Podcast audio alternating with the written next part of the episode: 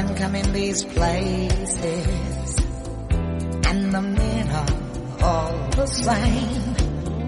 You don't look at their faces, and you don't ask their names. You don't think of them as human. You don't think of them at all.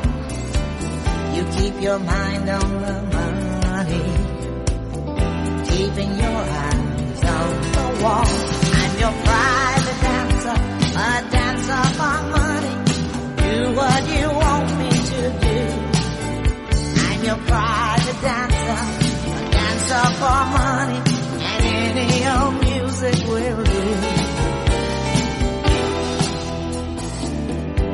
want to make a million dollars. I wanna live by the sea. La verdad desnuda.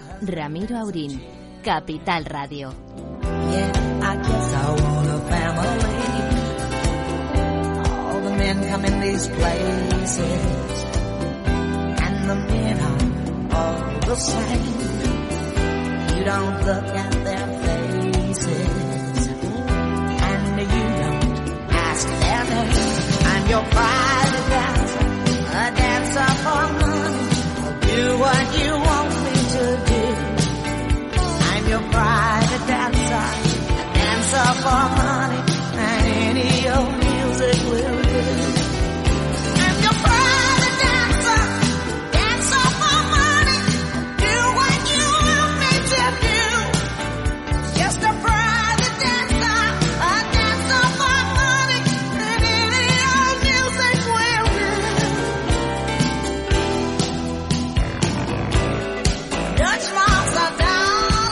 buenas noches, amigas y amigos. Don Ramón, doña Almudena, nuestro don Lorenzo hoy está malito. Ha muerto Tina Turner, hoy es el día lamentablemente de los homenajes. Sí, una mujer explosiva, era como la Lola Flores del, del rhythm and blues y del rock eh, así eh, caliente, ¿no? De ese rock más soul.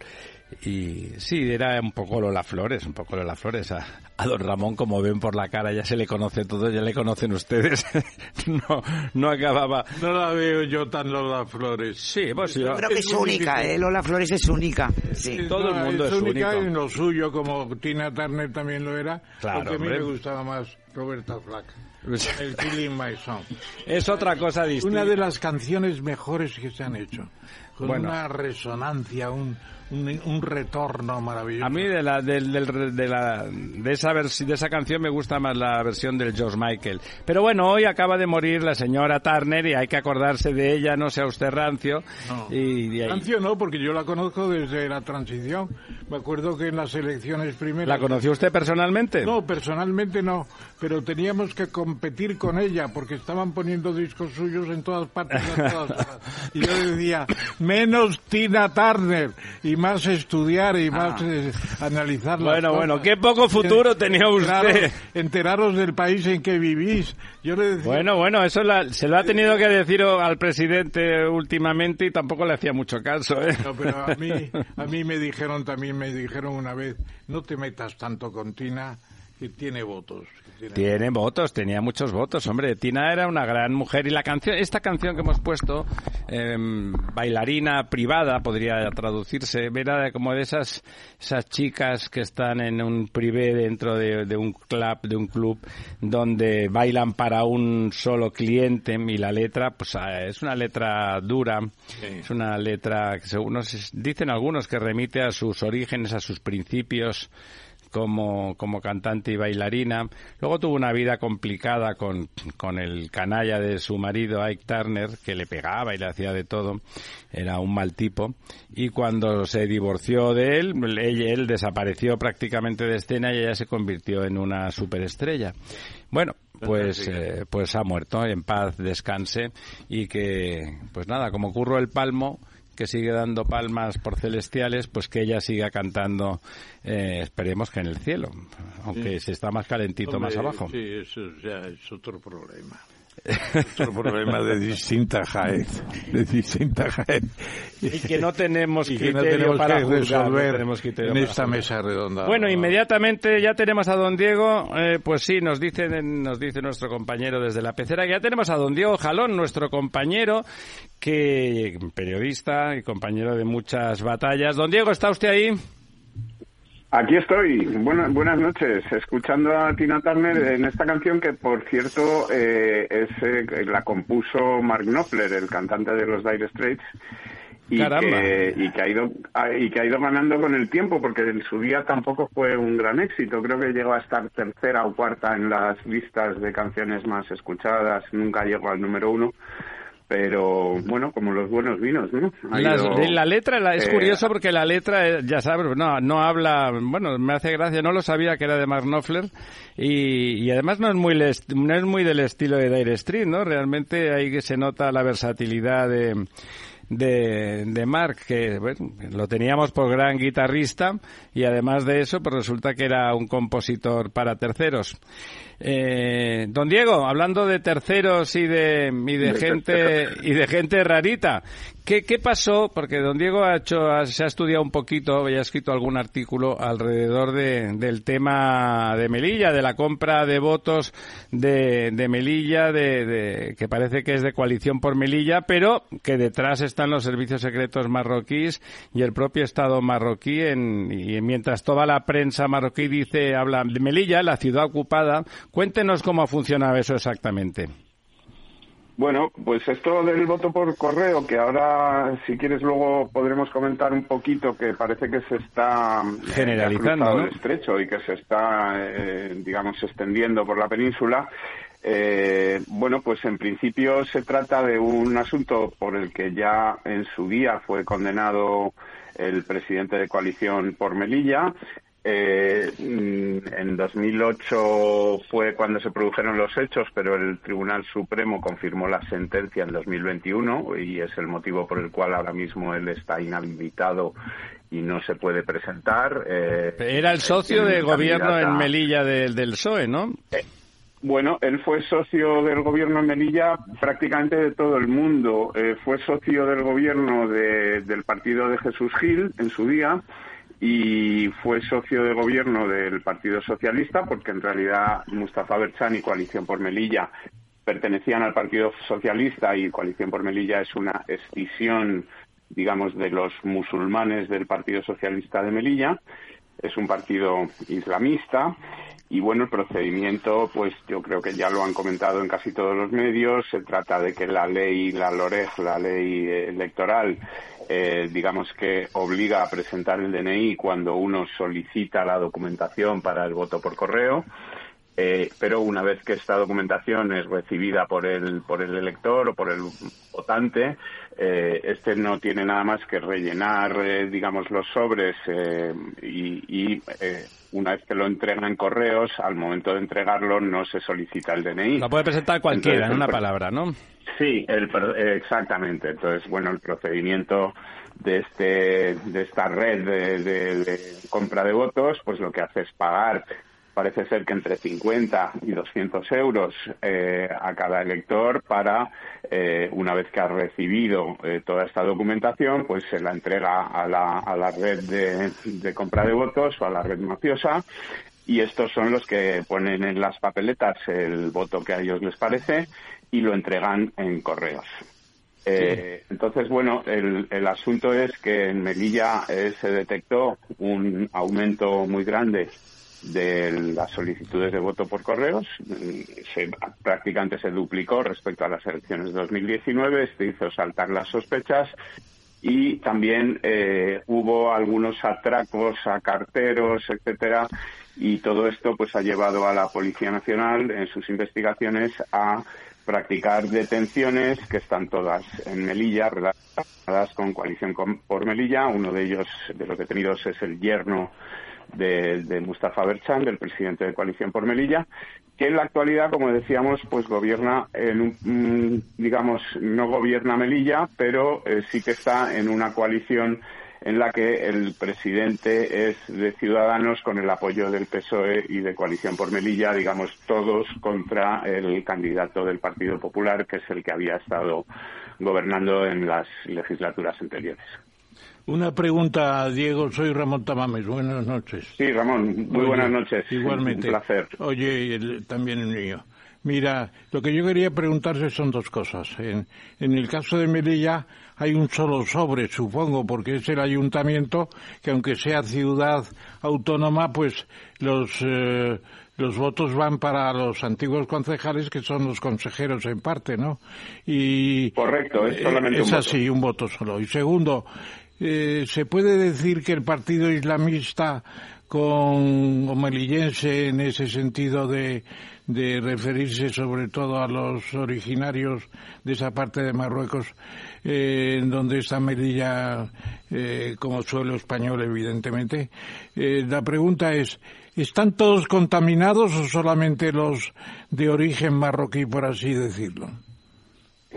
Bueno, eh, Coalición por Melilla es un partido islamista en el que prácticamente todos o, todos los que los que están en, este partido son son de origen marroquí. Digamos, eh, Mustafa Berchan nació en España, pero bueno, su simple nombre pues nos indica que, él es de, origen marroquí, igual que todos todos los, los que pertenecen a esta, a esta coalición, que como te decía es una escisión del Partido Socialista de los musulmanes del Partido Socialista que se separaron para crear este partido Coalición por Melilla en el año 96. ¿Y están asociados a otros partidos los que se separaron? Bueno, ahora mismo están asociados a esto que se ha ya dado en llamar la Alianza del Turia, que es eh, estos partidos a los que, eh, que apoyan a eh, la plataforma de Yolanda Díaz llamada Sumar. Mustafa Berchan no, pero una de las de las integrantes de este partido estuvo incluso en aquel acto que se celebró en Valencia hace como un año en el que eh, Mónica García eh, con, con Yolanda García, con Yolanda Díaz, con Mónica García, con Ada Colau, eh, con Mónica Oltra, etcétera, que estuvieron ahí apoyando a, Yolanda Díaz. Y también ha participado, sí, y también participó en el último evento en el que ya definitivamente Yolanda Díaz presentó su candidatura en el Ramiro de Maestú de Madrid. Había representantes de de, Coalición por Melilla también. Eh, parece ser que ahora, eh, después de estos últimos acontecimientos, se les ha suspendido, eh, o, bueno, han, como tampoco es una cosa oficial esto de la Alianza de Turia, pero sí han dicho que de momento los tienen en, la nevera, en cuarentena, digamos, sí, en cuarentena, esperando a ver qué es lo que qué es lo que ocurre por no sea que les cueste algún voto. Sí, efectivamente. Y entonces parece que bueno que la Policía Nacional eh, y, el, y el CNI eh, tienen bastante claro que, que hay eh, bueno pues algunas implicaciones del, gobierno marroquí, entre otras cosas porque se habla por ejemplo de una compra de 11.000 o, o más 12.000 votos por correo y si están pagando entre 50, 50 euros y 200 euros pues esto nos da entre 500.000 y 2 millones de euros. Eso es una pasta, claro. Es una cifra Mm, claro, que, no se sabe muy bien de dónde viene. Y parece que, que este dinero está llegando desde Marruecos a través de, un procedimiento que ya tienen, bueno, pues muy trabajado las, las mafias eh, del narcotráfico, eh, por el que se, se transfiere dinero en metálico, digamos, entre personas desde un lado de, la frontera al otro. El canal existe, vamos. Efectivamente. Es una vergüenza. Hola Diego, buenas noches, ¿qué tal? Buenas noches, eh, Almudena. ¿Qué tal? Esto, no sé si te habrás enterado de una noticia de última hora de hoy que no está vinculado con Melilla, pero también en Almería han detenido a siete personas por fraude electoral, por, supuesto. Eh, por comprar votos por correo. No es la última del todo. No es la última del todo. Del eh, dos candidatos del Sí, porque te, luego os contaré otra posterior. Eh, vamos a ver, en Mojácar se ha producido también una intervención de la UCO, de la Unidad contra el Crimen Organizado, eh, en el que se han producido siete detenciones. Eh, entre los detenidos hay dos personas que están en la candidatura eh, del Partido Socialista a la alcaldía de la alcaldía de Mojácar. El, el, candidato a, alcalde, que se llama Manuel Zamora, pues eh, ya ha dicho que confía absolutamente en la, en la inocencia de, las personas de su candidatura, de estos detenidos. Ha incluso hablado de una actuación desproporcionada de la Policía Nacional que ha llegado a destrozar las puertas de algunas viviendas para entrar y efectuar los registros. Se supone que porque no les abrieron y entonces pues echan la puerta abajo, evidentemente. Y además en esta localidad, eh, hace poco y está corriendo por las redes sociales, eh, estuvo Félix Bolaños en un acto de campaña el viernes pasado con. ¿Había sido invitado previamente?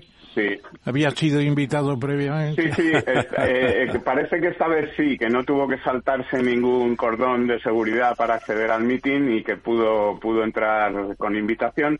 Y además, en, el, en, un vídeo que corre por las redes, eh, Bolaños presume de su olfato, de su olfato político para asegurar que está seguro de que Manuel Zamora va a ser el nuevo alcalde porque se lo dice se lo dice su olfato ¿no?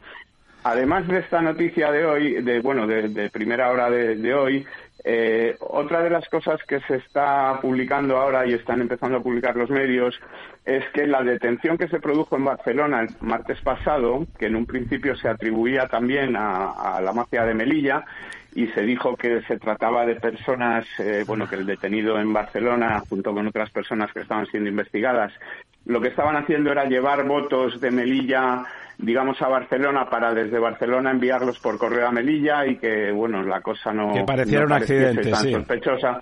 Sí, eh, bueno, pues parece ser que no, que lo que ahora está investigando la policía o que las sospechas que tiene la policía es que se trata de una red diferente, también relacionada con musulmanes, para favorecer a partidos que se presentan en las elecciones eh, de ayuntamientos en Cataluña en localidades con predominancia de población marroquí o musulmana, digamos. O sea que tiene toda la pinta de una operación de Estado, esto cada vez más, ¿no?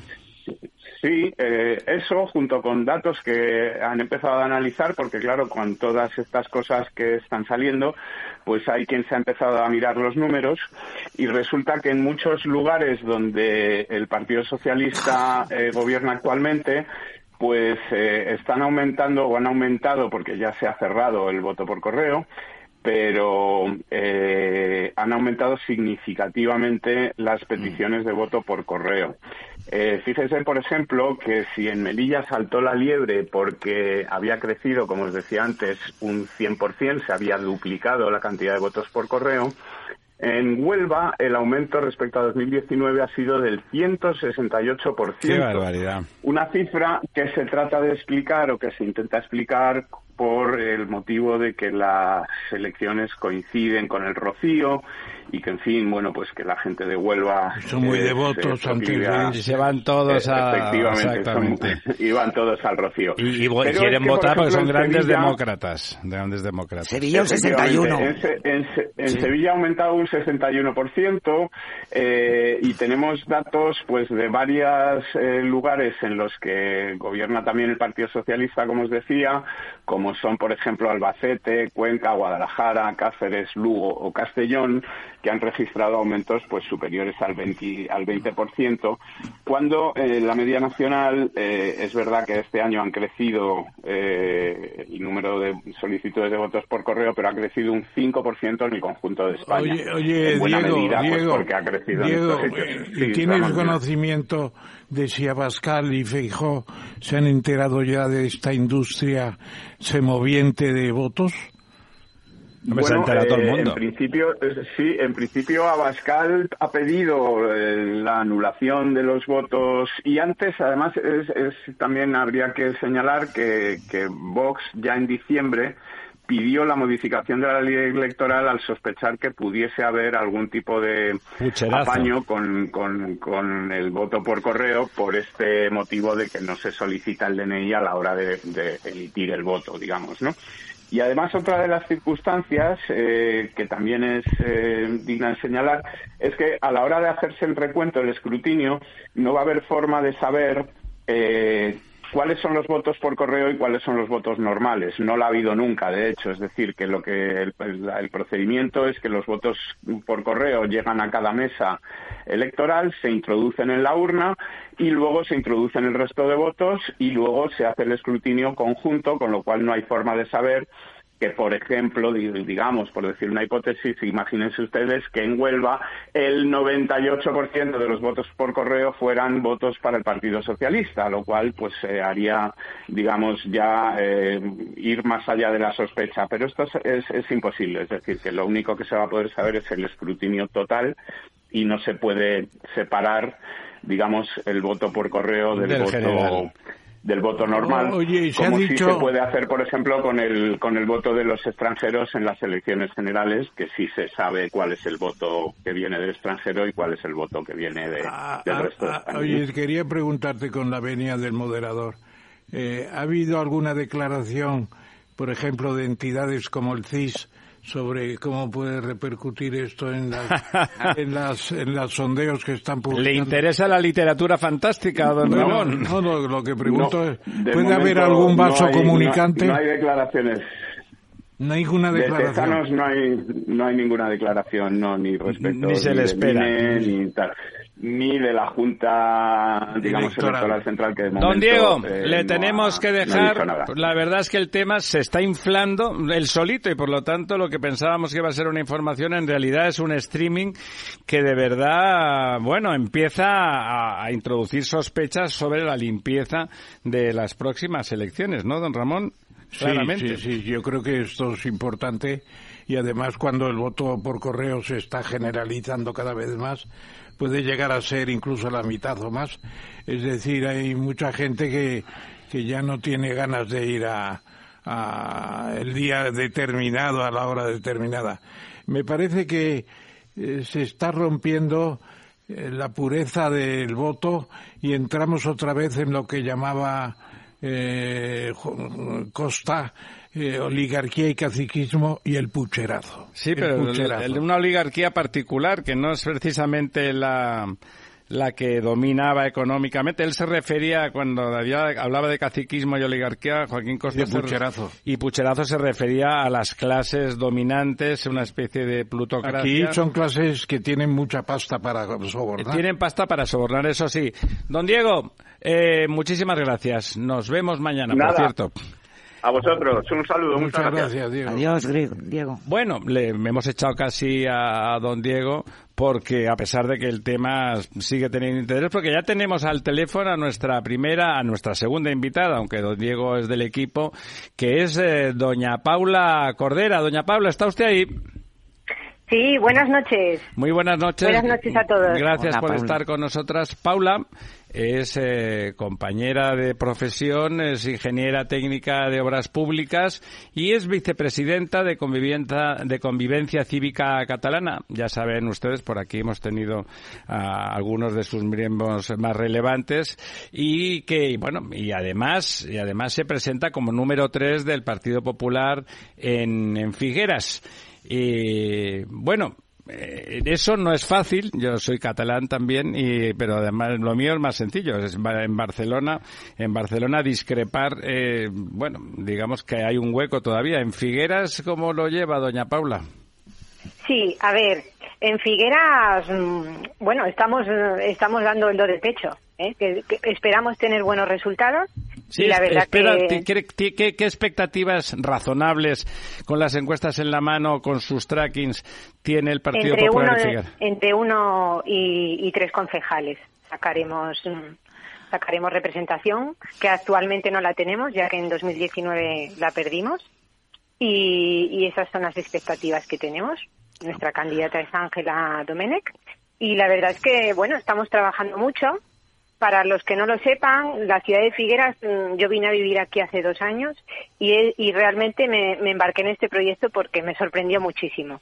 Que una ciudad que tuviera estación de ave, que tuviera el Museo Dalí y, por ejemplo, el Castillo de San Fernando, que es el, el castillo abaluartado más grande de Europa, pues estuviera, tuviera este estado de abandono tan grande. Y que además fue el lugar de la última reunión de las Cortes Republicanas Exacto, sí, antes sí. de hundirse Ah. definitivamente el Frente de Cataluña, claro. Sí.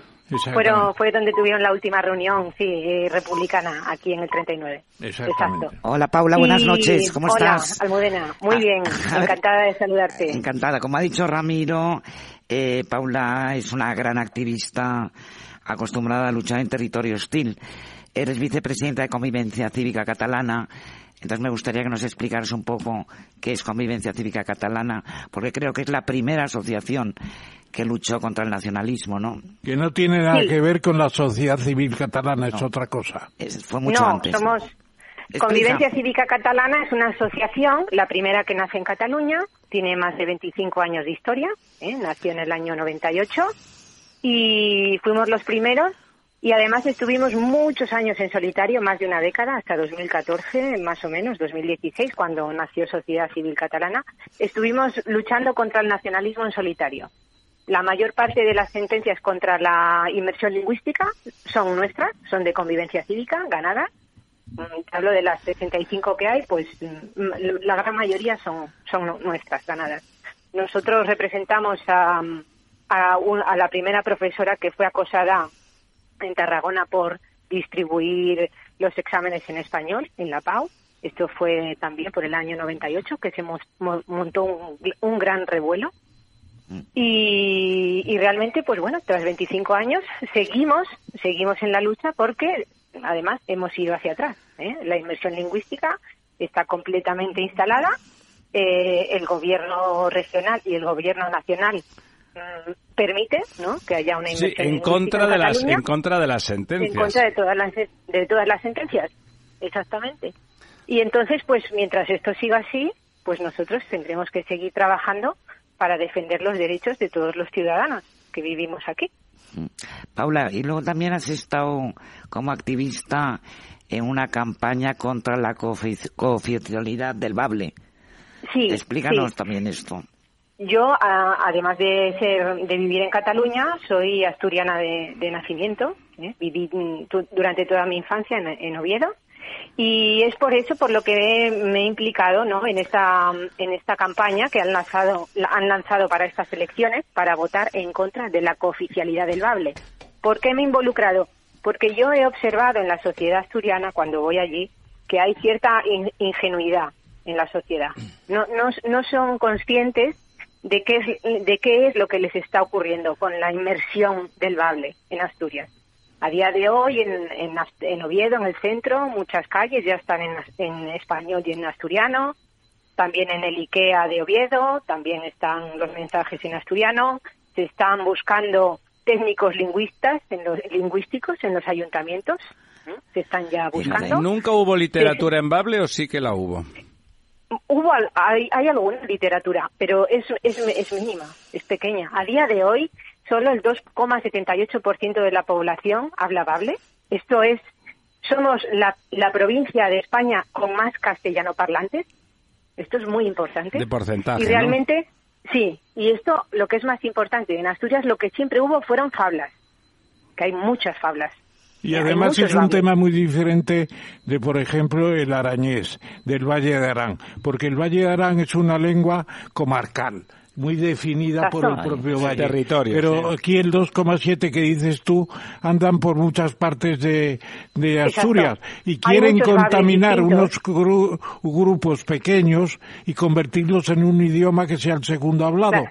Es absurdo, a mí me parece. En hacer un bable, un, un bable batúa, Batúa, ¿no? como sí. se hizo con el y euskera. yo conozco a uno de los miembros de la Academia de la Lengua Asturiana, que es como se llama, eh, David Rivas, no sé si le conoces tú, pues escribe en bable y no se le entiende casi nada porque escoge las palabras más diferenciadas Bueno, claro. del uso normal, entienda, para que no se le... para que no se entienda. en su forma de hablar hay un hay, eh, eh, la utiliza de una her- como una herramienta de ideología A mí una vez quiso que le hiciera un prólogo a un libro que él publicaba en, en Bable y le dije, no, no, yo en, en Cataluña, digo, en país, en Asturias, eh, fomentar el Bable no. Los que hablan No. el Bable hay que protegerlos, etcétera. Etcétera, etcétera. Pero convertirlo en segunda lengua. Bueno, bueno es como si el cheli, como si el cheli en Madrid se declarara segundo idioma. No, es, no es lo mismo, pero se le parece en alguna cosa. Claro, esto lo que lo que ellos quieren es utilizar eh, ahora mismo en Asturias es el caldo de, de cultivo ideal para que el nacionalismo crezca, porque está en una situación muy decadente, la, más decadente que ha tenido nunca Asturias. Entonces, esto es como el proceso catalán que ocurrió aquí en 2010. En Asturias se intenta imponer lo mismo. O sea, ¿a ti te parece, Paula, que, que, Asturias está en un mal momento en su proceso histórico desde la democracia? Sí, sí. Bueno, nunca ha estado peor. Acabamos de bajar del millón de habitantes, tenemos un índice de, de, vejez altísima, un índice de paro altísimo, también los trabajos que se, que se, que se crean, la mayor parte son empleos públicos. Pensionistas, pensionistas a tope. Claro, tenemos unos, una, un nivel de impuestos muy alto con respecto a otras autonomías. Por debajo, de, por después de Cataluña, creo que somos la provincia con, con más impuestos. Realmente Asturias se está muriendo. Asturias se muere. Ha habido un, artículo que se ha escrito este año en Libertad Digital. Directamente Asturias se muere. Acabamos de bajar del millón de habitantes. Hay una diáspora, la gente se va. Y realmente, claro, yo lo que creo es que ellos tras, tras 25 años de gobierno socialista, quieren mantenerse en el poder y ahora lo que quieren es envolverse en la bandera. Oye, ¿qué decía Gustavo Bueno del, del Bable? ¿Qué decía Gustavo Bueno, eso era lo que quería comentaros. Gustavo Bueno siempre habló de que había fablas, de que en Asturias había diversas fablas y estaba totalmente en contra de crear este asturiano Batúa que arrasaría con toda la riqueza lingüística real, claro. que es mantener las hablas. Exactamente. En contra, claro, un, un, un, lenguaje inventado para tener posibilidades políticas, destruyendo la auténtica cultura lingüística y riqueza lingüística de, los valles asturianos, ¿verdad? Esto del bable es un caballo de Troya para entrar en las instituciones, crear asociaciones, instalar el nacionalismo, eh, subvenciones, enriquecerse, eh, crear barreras eh. lingüísticas, comprar a funcionarios, eh, adoctrinar en las escuelas. Mm, y esto la sociedad asturiana no es consciente de, lo que es, porque no lo ha vivido nunca. la sociedad asturiana se está enfrentando a algo nuevo. Es curioso porque Asturias era de las regiones junto con Andalucía seguramente las dos más españolas, ¿no? las dos regiones más españolas que, se, que son más esenciales. Porque es que Asturias es España, lo demás es tierra de conquista. Asturias resulta que ahora se ha convertido en una región subvencionada, porque eso es una región en la que se crean más em, empleos públicos que privados y que, y, que, y que empiezan a vivir de las subvenciones. Entonces, tú estás creando el, caldo de cultivo ideal para crear barreras lingüísticas, porque así los funcionarios ¿Tú te, acuerdas, ¿Tú te acuerdas de cuando Asturias se llamaba Inilandia? Porque tenía todas las empresas que eran del INI. Naturalmente, al privatizarse el INI, por, por así decirlo, pues se ha perdido esa base y ahora son subsidios y pensiones, gente envejecida, etcétera, despoblación muy bien, muy bien, muy bien señalado. Eh, oh, Paula, muchísimas gracias. Me parece, me parece que eh, siendo ingeniera como eres, que lo cual en principio es una cosa estupenda que compartimos, me tienes, si tienes ahí un montón de bagaje muy interesante para comentar y me parece que hablar de Asturias en el futuro después de estas elecciones que ya tenemos encima va a ser interesante, ¿verdad? Va a ser interesante porque es una piedra de toque de la deriva en la que está en la que está el país. Y por lo tanto si te parece bien te volveremos a llamar y te deseamos toda la suerte del mucha suerte Paula este, este miércoles. a ver si sales este, perdón, este domingo. Sí me gustaría poderos dar buenas noticias el próximo domingo que Figueras lo necesita mucho. Muchísimas gracias. Adiós Paula. Muchas gracias buenas noches. Adiós, adiós. Bueno, eh, rápidamente, casi sin solución de continuidad, mm, pasamos a, bueno, a tu tocaya. Tenemos, eh, tenemos al otro lado del teléfono, si Dios quiere, a otra doña Almudena, Almudena Negro. Doña Almudena, ¿está usted ahí? Estoy aquí, muy buenas noches. Pues muchísimas gracias. Has oído a, tu compañera en Figueras, doña Almudena. La verdad es que lo tiene un poco más fácil que, que Paula. Que Paula. ¿no? En principio es la candidata ah, por parte del PP a la alcaldía en Torrelodones y, bueno, y las expectativas, Almudena, son buenas, ¿no? Son muy buenas. La verdad es que estamos notando muchísimo apoyo en la calle cada vez que salimos. Por la sede no para de entrar gente y estamos, la verdad es que muy contentos. Cerrar la campaña con mucha alegría y con muchas ganas. Hasta ahora, hola Almudena, buenas noches. Te habla tu tocaya. buenas noches, tocaya. Hasta ahora gobierna una comisión vecinal. Y entonces creo que ha habido unos problemas con el alcalde de Torrelodones. ¿Una comisión vecinal porque no hay alcalde? Eh, no, no, no, gobierna un partido político, porque es un partido político, lo que pasa es que ellos se llaman vecinos por Torrelodones y son un partido más de estos de la nueva ola que decían de la nueva política, de los virtuosos que nunca han roto un plato. Ya sabéis a cuáles me refiero, ¿no? Los populistas de izquierda. Y que han votado a favor ahora el alcalde, ¿verdad?, de recibir una ayuda para sí mismo de 300 euros. Explícanos esto. Bueno, esto la verdad es que es solo la punta del iceberg. Lo que vimos es que un 9 de noviembre, y ahora comprenderás porque me acuerdo la fecha, 9 de noviembre, día de la Almudena, pero de hace dos años, el alcalde Alfredo García Plata, en junta de gobierno, sin pasar por el Pleno, por vía de urgencia, votó autoconcederse una ayuda a sí mismo, una ayuda que estaba destinada a familias vulnerables. En el mismo día el mismo día 9 de noviembre, la ayuda que te contaba estaba topada en 70.000 euros. Él, como alcalde, tiene un sueldo de 54.000. En, en el mismo día se deniega a sí mismo otra ayuda para gastos educativos topada en 90.000. Es decir, que se ha trincado los 300 euros del ayuntamiento, pero además mucho más grave, es que se vota a sí mismo, es que participa en el proceso de concesión de la ayuda. Y nos hemos enterado que no es la única ayuda que habría llegado a la familia García Plata durante esta legislatura con el voto del señor alcalde. Don Ramón. No es este un caso típico. Yo lo vi hace unos años, pero no lo he seguido de cerca, la verdad a pesar de que tenéis un vecino que es un gran sociólogo, que es Amando de Miguel. No sé si le conoces. Perfectamente, don Ramón, perfectamente. Bueno, no sé en qué partido está Amando de Miguel. Sé que lo ha pasado muy mal por razones técnicas de enfermedad, de caída de actividades, etcétera, y yo tengo con él una gran amistad. Y sé que hubo un partido ahí que durante unos años despertó un cierto entusiasmo porque hacía las cosas rápidamente y bien y la gente le votaba a ese partido que debe ser el partido regional o comarcal que tú dices. No sé qué ha hecho el García de la Plata, no es la primera vez que oigo su nombre, y si lo ha hecho mal, pues habrá que aplicarle el código que dice la gente. Pero no sé si estáis luchando ahora en el PP contra ese partido tradicional comarcal. Sí, sí, claro, somos la única alternativa de gobierno posible a Vecinos por Torrelodones.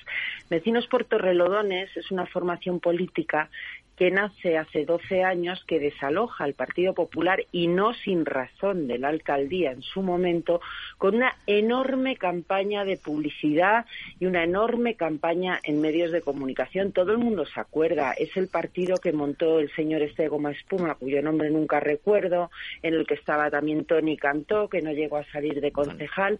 Fue un movimiento contra el PP. Lo que pasa que hace ya cuatro años sus fundadores, sus fundadores han abandonado el partido. La riendas las toma el señor García Plata y ha sido un desastre absoluto. Ha caído en la decadencia total el municipio.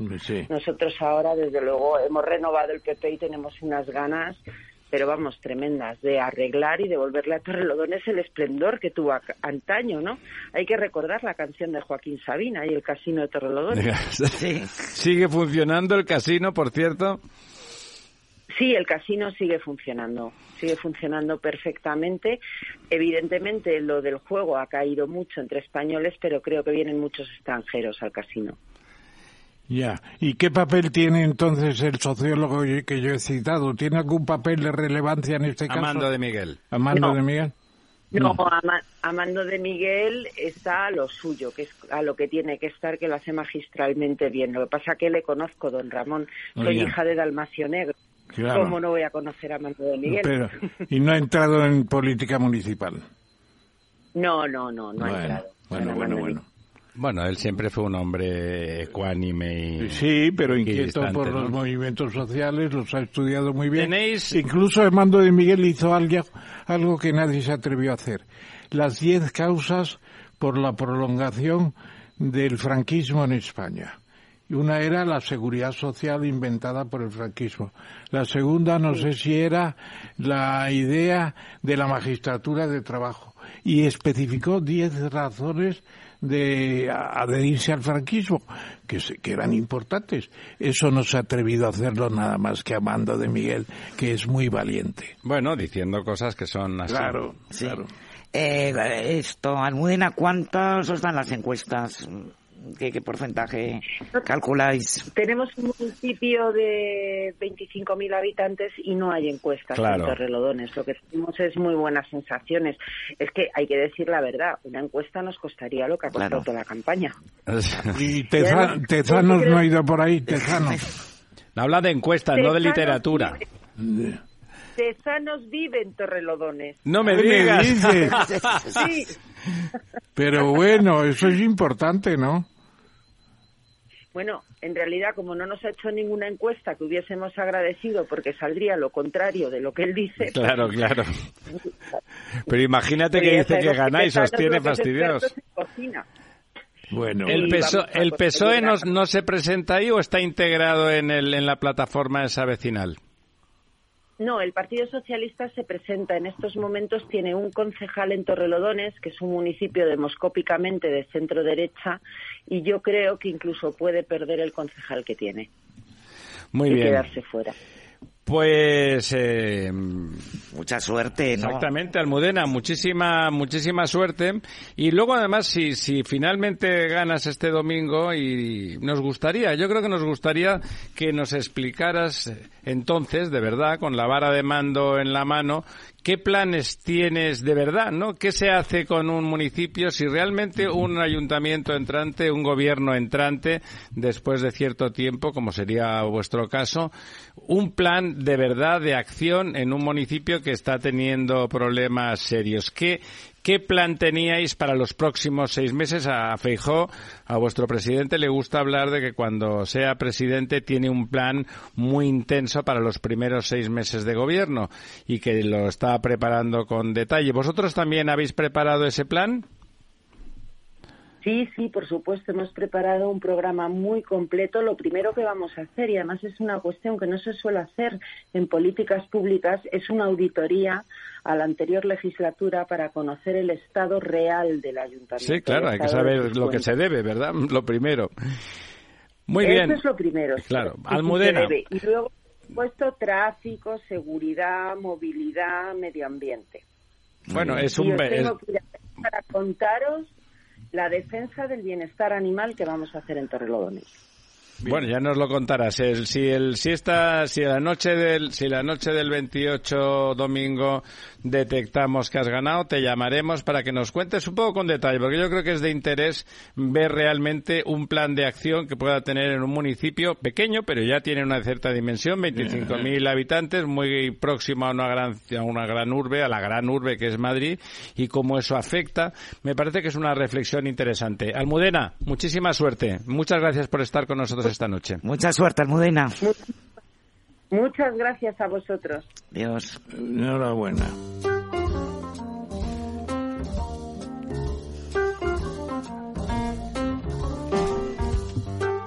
Bueno, pues aquí estamos de vuelta en esta noche intensa de, de acompañantes que tenemos. Ahora tenemos a, a una persona no sé si llamarle periodista o filósofo, escritor. A mí me da más, cuando pienso en Pedro Cuartango, pienso más en, el, en el pensador casi que en el periodista, a pesar de que la verdad es que le conocemos mucho más porque escribe, eh, bueno, con absoluta frecuencia en la prensa y ya lo hemos tenido aquí. Don Pedro, ¿cómo estamos? Buenas noches. Pues muchas gracias por estar otra vez con, con nosotros y siempre, bueno, es de las, eh, lo, hemos, lo comentamos la otra vez, es de esas columnas que cuando se leen, eh, pues parece que en lugar de estar leyendo el periódico al uso ahora, que consiste en, en a ver a quién se le tiran las piedras, pues se parece una reflexión más al viejo estilo, pensando en la cuestión de fondo más que en la cuestión a corto plazo. Don Ramón, le paso... Le sí, Ramón Tamames, hola Pedro. Hablamos esta tarde por teléfono. Yo simplemente recordaría, porque es parte de tu esencia personal, tu nacimiento en Miranda de Ebro, en Burgos, a donde te refieres con frecuencia en tus escritos, y luego pues que has publicado un libro de la, del mayor interés, España Mágica, eh, en donde recuperas mucho de lo que no tiene una explicación clara en España, por ejemplo, qué sé yo, pues los toros de Guisando, o el ojo guareña en Burgos, las cuevas, o qué sé yo, los, los infiernos de Cáceres, la garganta de los infiernos, toda esa serie de cosas y, sin olvidarnos de que haces mucho en pie en, en, Galicia. Y además has recibido hace pocos días el premio Luca de Tena, que es uno de los premios de ABC, eh, del diario ABC, y además yo diría que de la cultura periodística en España, el Torcuato, junto con los otros de ABC, son los mejores premios. Yo simplemente, eh, antes de entrar en el tema electoral que corresponde un poco esta noche, simplemente, eh, ¿cómo encuentras, digamos, los temas que pueden interesar a la gente esos temas que, que, recorres tú, o personajes, su vida. Has hecho unas biografías a mí muy interesantes de gente que, que parecía que no tenía importancia y la tiene. Entonces, ¿cómo seleccionas los temas de la magia, de la biografía personal, de la historia de tu persona, de tus evocaciones juveniles que nos llenan a todos de admiración, etcétera, antes de hablar un poco de la locura de las elecciones municipales y autonómicas. Pedro. Pues por la curiosidad. La curiosidad es un motor importante que te mueve a conocer, a indagar. Yo siempre he sido un, buen lector. Desde niño eh, he leído mucho por influencia de mi padre y también he tenido eh, una fuerte inclinación hacia la historia, aunque yo soy periodista y el periodismo es un oficio y llevo casi 50 años trabajando en los periódicos, eh, eso lo he compatibilizado con mi afición por la historia, tanto por la historia contemporánea como por la, historia remota de España. Y bueno, pues este libro, eh, La España Mágica, ha sido el producto de una serie de viajes que yo he hecho por la península, de, el hecho de haber estado en muchos de esos lugares y haber descubierto eh, un sentido a los sitios, haber intentado buscar qué había detrás de esas piedras o qué había detrás de esos mitos, de esas leyendas, y eso es lo que he intentado responder en este libro. ¿Qué subrayarías de toda esa investigación? Porque hay una investigación, aunque sea digamos, ligera o, divulgativa, hay una investigación. ¿Qué, qué subrayarías de, de, esa, de esa España mágica, de ese pasado neolítico que, que, que da sentido a nuestros ancestros. por ejemplo, los toros de guisando, por decirlo más conocido quizá. Sí, eh, los toros de guisando son el testimonio de un pueblo, los betones, que habitaron entre el Tajo y el Duero eh, unos siglos antes del nacimiento de Cristo y eran un pueblo ganadero y nos dejaron ahí esos toros de guisando que no sabemos exactamente por qué los construyeron probablemente había fines religiosos. Eh, en España mm, lo que se han producido es una superposición de culturas. Primero vinieron los tartesios, luego llegaron los celtas, más tarde llegaron los romanos y por último llegaron los musulmanes, los árabes, que estuvieron siete siglos en la península. Mm, todos ellos nos han dejado un legado, nos han dejado una cultura, nos han dejado una forma de entender la vida y yo creo que en algunos eh, algunos de esos vestigios siguen presentes en nosotros, pero se han olvidado, están profundamente enterrados en el pasado. Y he intentado en mi libro rescatar esa herencia que a veces viene de monumentos megalíticos construidos en el 3.000 o 4.000 años antes del nacimiento de Jesucristo, pero que indudablemente eh, tuvieron un gran significado para esas personas que habitaron la península y que los construyeron. ¿Roma anula todo ese pasado eh, neolítico? Bueno, los romanos dejaron una impronta en la península eh, muy grande, estuvieron varios siglos. Siete. Nos dejaron siete siglos. Siete siglos, sí. Sí, es decir, hasta la llegada de los visigodos, hasta prácticamente la caída del Imperio Romano. Nos dejaron el derecho, nos dejaron el lenguaje, que al final el, el, castellano es una derivación del latín. Un romance, sí. Nos dejaron sus instituciones, nos dejaron eh, su cultura, nos dejaron eh, a Cicerón, nos dejaron a, a, a Virgilio. Eh, Pero destruyeron el pasado con esa cultura tan poderosa que era Roma. Era una gran cultura, sin duda. Era la gran cultura dominante durante, pues eso, casi durante mil años. Casi fue la cultura dominante. Bueno, solamente se salvaron los, los vascos, ¿no? El único idioma... Eran íberos. El único idioma es el idioma íbero, el vascogado, por así decirlo. Llegaba realmente hasta Arganda en el, en el Duero el, el, el vasco, la lengua Íbero, ¿eh? Porque se fue retirando. Sí, el, el, vasco, que hay, evidentemente hay una polémica sobre su origen, ¿no? Hay, hay distintas teorías. Mm. Hay gente que dice que es un idioma balcánico, otros que es un idioma caucásico. Yo no soy un experto, no lo sé, pero es verdad que por la posición especial de las tres provincias vascas en la península, pues no fueron colonizadas ni por los celtas ni luego por los romanos. Se mantuvieron relativamente aisladas y también eso sucedió durante la Reconquista. Y el vasco se mantuvo ahí como una especie de reducto, de enclave, eh, lo que no sucedió en el resto de España, de la península, donde hay una gran mezcla de culturas, de culturas que se superpusieron. Oye, antes de pasar a, al otro tema, te quería preguntar, ¿hay alguna conexión? ¿Tú has, tú has establecido cuando has estado redactando, pensando este libro con la historia mágica de España del finado Fernando Sánchez Dragón? ¿Tienes, ¿Te parece que hay, alguna conexión? sí que hay una conexión, ¿no? Eh, a mí el libro de Dragón me gustó mucho cuando lo leí pues a finales de los años 70. Sí, cuando éramos pequeños. Eh, bueno, algunos más que otros.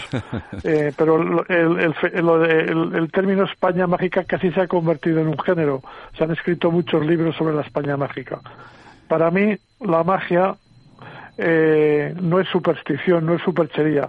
Hablo de la magia como la explicación que los primitivos habitantes de la península daban aquello que no podían comprender, a la fertilidad, a las cosechas, es decir, a, a, la muerte, es decir, naturalmente explicaban esos fenómenos mediante mitos, mediante leyendas, y todo eso quedaba plasmado en restos arqueológicos. La magia en ese sentido es una forma de historia. Y ahí te preguntaría yo, ¿qué papel han tenido, por ejemplo, eh, Caro Baroja, Julio, y Vidal Torosano, que también estaba en el mundo mágico en cierto modo. No sé si, si recuerdas a Vidal Torosano, el canta. no, pues, no, eh, no lo recuerdo, pero sí que leí, leí evidentemente el libro de las brujas de Julio Caro Baroja, porque hay una gran tradición de brujas, de brujería, a lo largo de toda la península por no remontarnos más hacia el pasado, está el proceso de Zugarramurdi, eh, que la Inquisición nombró a, un fraile que creo que se llamaba Alonso de Salazar, que estuvo meses recorriendo la región y al final se abrió un juicio y fueron condenadas a la hoguera, creo que 11 o 12 brujas. Y ahí no es donde ha insistido Elvira Caro, Caro, ¿cómo se llama? Elvira Caro. No, que te refieres a la historia. Carro, sí, Elvira Carro, ¿cómo se llama de apellido, segundo apellido? Eh, la historiadora de España. como a vosotros. La Roca. La historiadora de España, sí. Elvira sí, Carro. Roca Barea. Barea, exactamente, muchas gracias. Roca. Elvira Roca, Elvira Roca. Elvira Roca, sí. ¿Tú crees que bueno, ella... está en ese trance también de la brujería? Porque creo que es el, tema de la brujería vasca, ¿no? Lo, que ha escrito, ¿una novela o es una obra de teatro? No, lo sé todavía, no se ha publicado aún. No, no, lo desconozco, lo desconozco. He leído algunos de los libros de Vida Roca, pero no sabía que había tocado el tema de la brujería, pero sí que he visto en, en, las lecturas que he hecho, pues que las brujas están presentes en toda la península ibérica, sobre todo en Galicia, por ejemplo. A ver las ailas. Claro, las famosas meigas. Bueno, pero en Galicia, eh, por ejemplo, en, la iglesia de San Salvador de Coiro, eh, pues ahí se dice que en las playas de, del Atlántico se reunían las brujas para adorar al diablo y eh, hay todavía una especie de mm, memoria colectiva en la zona que recuerdan esas prácticas. ¿Y eso no, era tradición celta de alguna manera? Mm, no especialmente, pero bueno, es verdad que las megas eh, han seguido arraigadas en, en, Galicia, pero yo no, no, no tengo muy claro que sean tradición celta. En los celtas, si por ejemplo mm, la influencia celta es muy visible en las rápadas vestas, en el culto a los caballos. Es muy visible en, eh, en, los ritos del orujo, ¿no? los conjuros. Bueno, Pedro, te voy a dar una pista, te voy a dar una pista. Mi apellido es celta, porque Tamames viene de Tam, y es Tamega, Tambre, Tameza, Támesis, son zonas húmedas en lengua celta, extendida desde Inglaterra actual hasta Galicia y naturalmente la provincia de Zamora, donde está el pueblo de Tamame. Somos celtas. y cualquier información que quieras, tengo poder, pues poderes, para emitir. Lo, desconocía. para emitir. Lo desconocía. Bueno. Pero evidentemente que en el castellano y sobre todo en Galicia, pues hay muchos nombres y palabras de origen celta. Es evidente, pues al igual que en castellano hay más de mil palabras de origen árabe. A mí un amigo me decía la palabra que más importancia tiene de origen celta en Galicia es el celta de Vigo. Bueno, los celtas cortos, ¿verdad? Celta de. Bueno, Pedro, bien visto. desde otro punto de vista, vamos, por, por aquello de que realmente el, el momento, estas elecciones autonómicas y municipales parece que tienen una importancia superior, bueno, no, no, no es poca importancia en designar los ediles y los concejales de los 8.000, de los más de 8.000 municipios que hay en este país. Vamos, eso ya en sí mismo sería, sería importante, pero en este momento en que parece que se gobierna no se gobierna desde la perspectiva, bueno, pues de hacer planes de gobierno para, para eh, aplicar la mejor gobernanza, para que las cosas funcionen y funcionen mejor, sino que parece que se trata de desmontar los criterios previos en, en, la gobernanza justamente de los municipios, que son los sitios donde lo que afectan más directamente a la vida cotidiana de las personas, eso es un riesgo grave, ¿no? Porque eh, al nivel de gobierno de la nación, bueno, la ideología,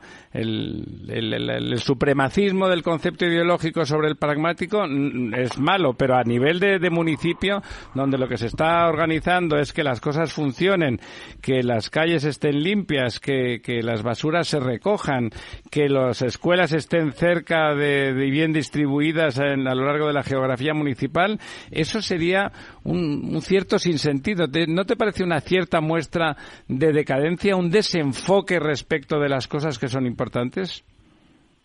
Sí, estoy de acuerdo. Es evidente que esta campaña por los ocho, por los 8.000 municipios que hay en España y por las 12 comunidades autónomas en las que se va a votar eh, ha estado muy condicionada por la agenda política nacional.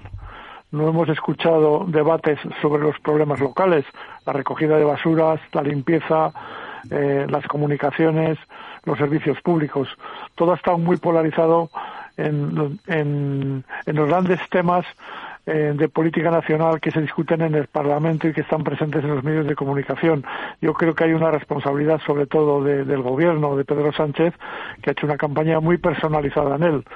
Digamos que todos esos debates han quedado apagados por el propio personalismo del presidente, es decir, por las continuas promesas electorales, tirando de la chequera del talonario público. La pólvora del rey. Eh, sí, por la permanente oposición a la oposición. O sea, yo creo que la campaña efectivamente ha estado muy polarizada en, en los temas que deberían ser propios de unas elecciones generales y no de elecciones locales. Bueno, y la candidata de Madrid que quiere repetir, naturalmente, tampoco es manca, porque ha dicho eh, estas elecciones son España o Sánchez. Y lo ha dicho así. Bueno, Sánchez la planteaba así. Claro, y es la ¿eh? Comunidad de Madrid. Podría hablar de la Sierra de Guadarrama de vez en cuando. y un poco del Tajo. Es exactamente lo mismo. Es que y un poco de la Alcarria madrileña. muy simétricas. ¿Eh? ¿Que no? No, que decía que son figuras muy simétricas. Vamos a ver.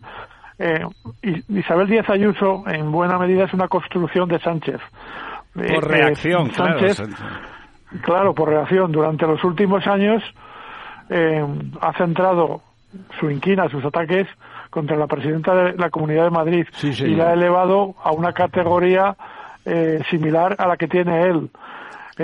y por lo tanto, las polémicas entre los dos se desarrollan en clave política nacional pero casi nunca son debates relativos a las competencias de las comunidades autónomas, al funcionamiento de los servicios públicos, no. El, debate entre Sánchez y Isabel Díaz Ayuso es en clave política nacional y yo creo que eso eh, es una estrategia en la que ambos coinciden. Pero, no sé si les va a dar buen resultado. Claro, eso, Pedro, en el caso de Díaz Ayuso parece que sí. Pero Pedro, eso solamente lo puede puede crear la arquitectura para que eso sea posible el presidente del gobierno, o sea, porque si no no ha lugar, o sea, un el presidente del gobierno puede ignorar perfectamente cualquier ataque a nacionales de cualquier autonomía, que no, lo que no es referente a esa propia autonomía. Así que puede, los líderes en el Parlamento de los diversos partidos le pueden interpelar, digamos que legítimamente, sobre los temas. En cambio, él ha querido enfrentarse a, a, Díaz Ayuso porque, claro, Madrid es realmente un grano en la rabadilla que tiene, que tiene el gobierno. Madrid es una aglomeración impresionante de personas, de capitales y de, y de capacidad de, generar opinión, ¿no? Así es, él ha optado por esa estrategia. Supongo que es un cálculo electoral. Él evidentemente piensa que le va a funcionar, pero el hecho es que, como decía antes, ha polarizado en la campaña. Si se ha dado el caso de varones como Lambán o como Paje, pues que mm, han puesto casi mala cara cuando, han ido a las comunidades a dar mítines. No les ha gustado la idea, pero el hecho es que Sánchez ha pensado que con ese protagonismo, con sus continuas promesas electorales, con su continua agresividad respecto a la oposición, que eso podía polarizar al electorado y podía darle buen resultado. Lo veremos el domingo. Eh, pero ciertamente hemos asistido a una campaña muy anormal. ¿No te parece, Pedro, que en realidad a él le importa un poco un bledo lo que les pase a sus varones y que estas son las primarias, que él está haciendo una especie de pre-campaña de su campaña auténtica, que es la del final de año, la de las generales? Por eso está repartiendo dinero no tanto para que se ganen las autonómicas o las municipales, sino para que sepan todos que él reparte dinero y que se lo tengan en cuenta a final de año. Bueno, es cierto que él está promoviendo su figura, eh, presentándose casi como el salvador de la patria, como el hombre que eh, combate la nostalgia franquista de la derecha, pero a él no le resultan indiferentes los resultados. Si se da el caso de que el PP supera en votos al PSOE en el cómputo de las municipales, cosa que no sucedió hace cuatro años, y si además eh, el PP recupera varias comunidades importantes como pueden ser Valencia y Aragón, donde las encuestas dan un virtual empate, yo creo que eso sería para él no solo una derrota, sino sería el preludio de su final. Las elecciones municipales en España siempre han anticipado un cambio de ciclo. Sucedió con Felipe González cuando un año antes de las generales eh, prácticamente el mapa se tiñó del rojo del PSOE eh, perdió prácticamente todo su poder local. Sucedió con Agnar, en el 95 el PP eh, tuvo una gran victoria en las elecciones municipales. Eh, quedó claro que era muy difícil que González volviera a revalidar sus mandatos y sucedió también un año antes de la llegada al poder de Rajoy, donde el PP ganó muchas de las capitales de provincia. Por lo tanto, si hay unos malos resultados para el PSOE, la figura de Sánchez va a quedar muy debilitada. Me parece, Pedro, y, no es por halagarte, que has hecho una exposición sobre el tema magistral porque has tocado los temas fundamentales. Aquí hay mucho de plebiscitario, hay mucho de dádivas para domo, pro domo, domus mea o sua, en el caso de decir yo, domus mea, pero domus sua, en el caso contrario. Y luego has explicado también las tensiones que hay, incluso con sus, sus varones, porque se consideran aparte. Y la figura central es eh, el Dios Supremo, el pan, Pancreator. Pancreator, sí, pero vamos, creator, no, lo es. pantocrator, pantocrator. es, es, el propio Sánchez, ¿no? Bueno... Eh, está muy bien esa metáfora. Sí, está bien, mucho la del pantocrator. Habría que, habría que aplicarse la más Que además pantocrator, pantocrator significa en griego todopoderoso. Claro. que todo lo puede. Oye, eh, también hay algo mágico. Di, Pedro. Sí, sí. que, que, efectivamente que, que Sánchez eh, ha eh, apostado muy fuerte porque esto le puede salir mal y yo creo que le va a pasar factura. Sí, eh, Lo, lo, que ha sucedido es bastante obvio. Él ha tomado medidas, pues por ejemplo, mm, la supresión del delito de sedición, eh, malversación. Mm, la malversación, que es algo incomprensible, injustificable, que no lo entiende nadie. Es decir, la ley del sí es sí, la que ha tardado en rectificar muchos meses, es decir, la politización de la justicia con la designación a dedo de personas vinculadas al partido para el Tribunal Constitucional. Él ha abusado de todos los recortes del poder, ha utilizado las puertas giratorias, es decir, ha eh, hecho una permanente oposición de la oposición ha suprimido muchos de los controles democráticos. Y eh, evidentemente los varones del partido se sienten incómodos con su gestión. Son muy conscientes del desgaste que ha sufrido y han tratado de poner distancias.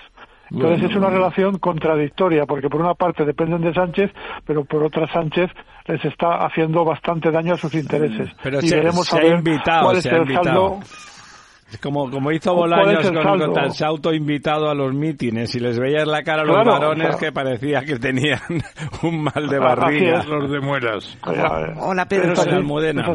Hola Pedro, soy Almudena Semur. Eh, como decía Ramón, Pedro Sánchez está dando muchas dávidas eh, en todas, en todas, en todas partes, ¿no?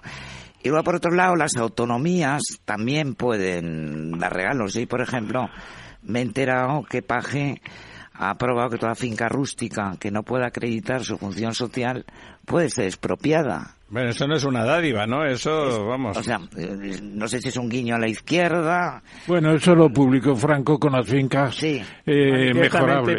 Manifiestamente mejorables. Bueno, entonces hemos sabido los resultados del CIS esta semana. ¿Tú crees que eran resultados antes de que saliera todo el tema de las listas de Bildu y de la compra de votos? ¿Cómo crees que, van a quedar los resultados, Pedro? Bueno, yo soy muy cauto porque, como Ramón, llevamos muchos años en este negociado. Hemos visto demasiadas cosas para hacer eh, predicciones. Acordaros que en el 93 salió Javier Arenas anticipando la victoria del PP y luego gobernó el PSOE. Hay que tener cuidado. Pero yo las noticias que tengo eh, es que eh, los tracks que se están haciendo a lo largo de esta semana, que no son públicos, revelan que el PP ha sido capaz de movilizar al electorado que estaba indeciso y en cambio el PSOE no lo ha hecho. Yo creo que ese fenómeno, si se confirma el domingo, puede ser decisivo pero en cualquier caso hay que ser muy cautelosos y hasta la noche del domingo yo creo que cualquier pronóstico es muy arriesgado. Efectivamente. Oye, hablabas de, de la ley de sedición y de malversación. Eh, estos, este, vamos, estas últimas horas, no iba a decir estos días, porque son esas últimas horas que ha salido, que ha salido a la luz el movimiento ese en el que parece que está implicado de alguna forma Marruecos por detrás, porque hay que están pagando y lo que están pagando es dinero, o sea que es difícilmente una movida local. Eh, claro, ahora resulta que si al final se descubriera que realmente este grupo de, de coalición por Melilla, de, musulmanes melillenses de origen marroquí, lo que están de alguna forma es conspirando con el apoyo del reino de Marruecos, resulta que no, no podríamos aplicar algo como la sedición, que me parece que entonces el es de manual, ¿no? Directamente es otro país extranjero. Eh, eso, es, eso es una evidencia, eso es así. En caso de que eh, es un supuesto improbable que Coalición por Melilla ganara las elecciones, que Aberchan, su líder, fuera el, el jefe del gobierno de Melilla, pues mm, desde el poder podría instigar una, una rebelión contra, contra el orden constitucional, ¿no? Y en este caso estaríamos inermes, porque ya no se puede aplicar el delito de sedición. Es decir, eh, es, impresionante, ¿no? Que, que, que, por unas cuestiones espúreas de necesidad del señor Sánchez para conseguir el favor y los votos de Esquerra Republicana en particular, realmente ha eliminado un, de una figura legal estrictamente necesaria y que existe en todos los países civilizados, ¿no? Lo vemos ahora, ¿no? Más allá del, problema catalán, lo vemos en un problema casi que puede haber la injerencia de un país extranjero y resulta que no podemos aplicar nada, no existe, ¿no? Hombre, yo creo, si me permitís, yo creo que el triunfo de estos señores es improbable Como ha dicho y además es minoritario, no es una mayoría no grande. No, serán, pero, han sido. ¿eh? Ya sé que son varios miles, que en Melilla es mucha cosa, pero de todas formas también depende de la Junta Electoral Central, que puede estar presionada en un momento dado por el PSOE si tiene implicaciones esto para el PSOE. Y luego eh, yo creo que habría que abrir una investigación y por lo pronto suspender la solución definitiva de la elección en Melilla y en donde se haya producido esto. Eso no puede pasar inmediatamente a, coger, a escoger a los, a los concejales. Dicen que es imposible separarlos. Pues habrá que hacer lo imposible para separarlos. Bueno, para no, no, que, no se metan en la urna. Claro. Que y Mojácar igual. Y lo que ha pasado de Mojácar en Almería. Igual, pues hay que investigarlo y paralizar. está en una mesa, de repente, de repente dicen, ahora llegan los votos por correo. Sí. Al final y se ponen ahí. Pues no pues se pongan, que no se, introduzcan en la claro, claro, Además, Pedro, no sé si has visto estas últimas horas, esto es de las últimas horas que se está viendo que en muchos municipios con gobernados eh, por el PSOE, en algunos bastante significativos, de golpe ha aumentado de forma desaforada el número de el número de, de voto por correo, ¿no? O sea, la excusa que se está dando en Andalucía es que como hay el rocío, pues para que la gente se vaya, vamos, parece que vaya todo el mundo al rocío, que vayan millones de personas al rocío desde toda Cataluña, digo de Cataluña, Andalucía. Nos quería decir que es importante que la Junta Electoral eh, ha decidido hoy convalidar esos votos por correo depositados en Melilla es decir, esos votos que se depositaron sin acreditación de identidad ha decidido que sean contados en la noche del domingo. Se puede recurrir la decisión de la Junta Central Electoral. Cierto, se puede... ciertamente, se puede recurrir y veremos a ver qué sucede, pero es un mal indicio. Es un mal indicio. Bueno, a ver qué hacen Feijóo y Abascal y demás compañeros mártires. ¿Sabe lo que pasa, don Ramón? Que, verdad, lo que aunque se quejen legítimamente, el don Pedro Sánchez... Eh, manda mucho. Bueno, manda, eh, tiene el poder con Marlasquita detrás ya, con el PSOE intentó hacer una coloqueta de, votos en, con aquella urna famosa. es decir, está en su naturaleza. Pero se puede impugnar luego los resultados. Bueno, bueno. ¿Y quién te tiene que aprobar la impugnación? Pues la impugnación, los tribunales, el Tribunal Supremo te habrá claro, los tribunales de justicia. incluso el de Constitucional. El Constitucional, ¿quién lo domina ahora, don Ramón? No, pero pasará tiempo. Pero cumplido, culpido, ¿no? Ya, pero hay, cosas, pero hay cosas que... También hay que decirle, mire, que es usted presidente de una cosa muy importante, que la Moncloa es otra cosa, es una casa aparte. ¿Ah, sí? ¿Usted cree que el señor presidente del gobierno cree que son cosas separadas? Sí, señor. En contra de lo que pasó con González en el tema de Rumasa que lo juntaron e hicieron un pan como unas que usted sabe. Don Pedro, ¿alguna cosa que rematar? ¿Alguna se le ha quedado en el tintero? ¿Tiene, tiene, no le parece que es ver que es como en una democracia tan joven como la nuestra que estemos hablando de estas cosas es una especie de desgaste completamente excesivo que parece que no está un no estamos realmente mm, en una crisis constitucional? Hay que hablar bueno, eso está claro, ¿no? Está claro que estamos en una crisis constitucional, está claro que hay una crisis de las instituciones, hay una crisis de confianza en la democracia, pero yo creo respecto a las elecciones del domingo que en España las elecciones están sujetas a muchos controles. Es decir, no solamente los compromisarios de los partidos, hay muchos controles y prácticamente es imposible que haya un fraude. Yo creo que no debemos sospechar. Bueno, bueno, bueno. De Almería. Bueno, no, fraude. Todavía no sabemos. Yo creo que don Pedro se refiere a la generalidad de la Todavía no sabemos lo que pasó con el, con el referéndum sobre la OTAN. Fue un pucherazo electrónico. Bueno, yo me alegro en cualquier caso. Bueno, bueno, la historia es otra cosa, desde luego con la OTAN enfrente se alegrará usted mucho, pero estamos aprovisionando una guerra que no sabemos a dónde va. no se ha discutido en las Cortes. Lo dije en la moción de censura. En estas Cortes se han discutido los tanques que mandamos, los cañones, los eh, buses, los, los misiles. No se ha discutido nada para qué sirven las Cortes.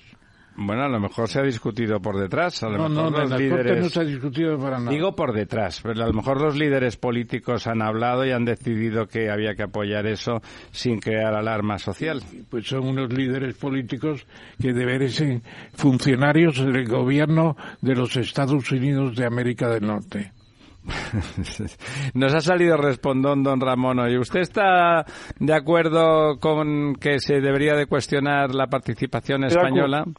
En la guerra de Ucrania. estoy de acuerdo con lo que con lo que ha dicho Ramón Tamames. Yo creo que es evidente que un tema tan importante como eh, el apoyo de España a, Ucrania para frenar la invasión de Putin, el apoyo a Zelensky, a, Ucrania, eh, eh, tendría que haberse discutido en el Parlamento. Tendrían que el gobierno tendría que haber pedido el apoyo de la mayoría y no ha sucedido. Y yo creo que eso es eh, la falta de debate, la falta de transparencia es una de las grandes carencias de nuestra democracia. Bueno, muy bien. Don Pedro, este, este domingo será interesante. Será interesante. Esperamos leer si comenta usted algo al respecto de esas. Eh, bueno, de esos resultados. Y estaremos atentos a hablar de la España mágica, en, quizá con más detalle otro, Muy otro importante. Sí, También nos gustaría esos orígenes. Yo le preguntaba antes, lo dejaremos hoy por ahí, porque es verdad que las grandes culturas, Roma, yo estoy muy contento de que Roma estuviera en España y me siento muy grecolatino, pero es verdad que aplastaban a las culturas precedentes, ¿no? Hay más culturas un poco ágrafas, un poco sin, apenas con alguna caligrafía cuneiforme sin descifrar y cosas así. Bueno, eh, no sé si, si don Pedro en ese recorrido español geográfico por, por los lugares mágicos eh, ha podido descifrar algo, pero como, como nos decía incluso de los toros de Guisando, no sabemos para qué los hacían, era proto-religión probablemente. Bueno, hubiera sido interesante tener algún dato más de... Y la última pregunta sería, ¿España fue la Roma de los países iberoamericanos? Bonita pregunta para hacérsela, ¿sabe usted a quién? A, Boris Izaguirre. con su, con su zarzuela tan española, tan española. Bueno, como don Ramón se ha hecho la pregunta y la ha contestado él directamente, queda excusado don Pedro. Don Pedro, muchísimas gracias, como siempre por estar con nosotros. Adiós, buenas noches. Ha sido un placer, verdaderamente.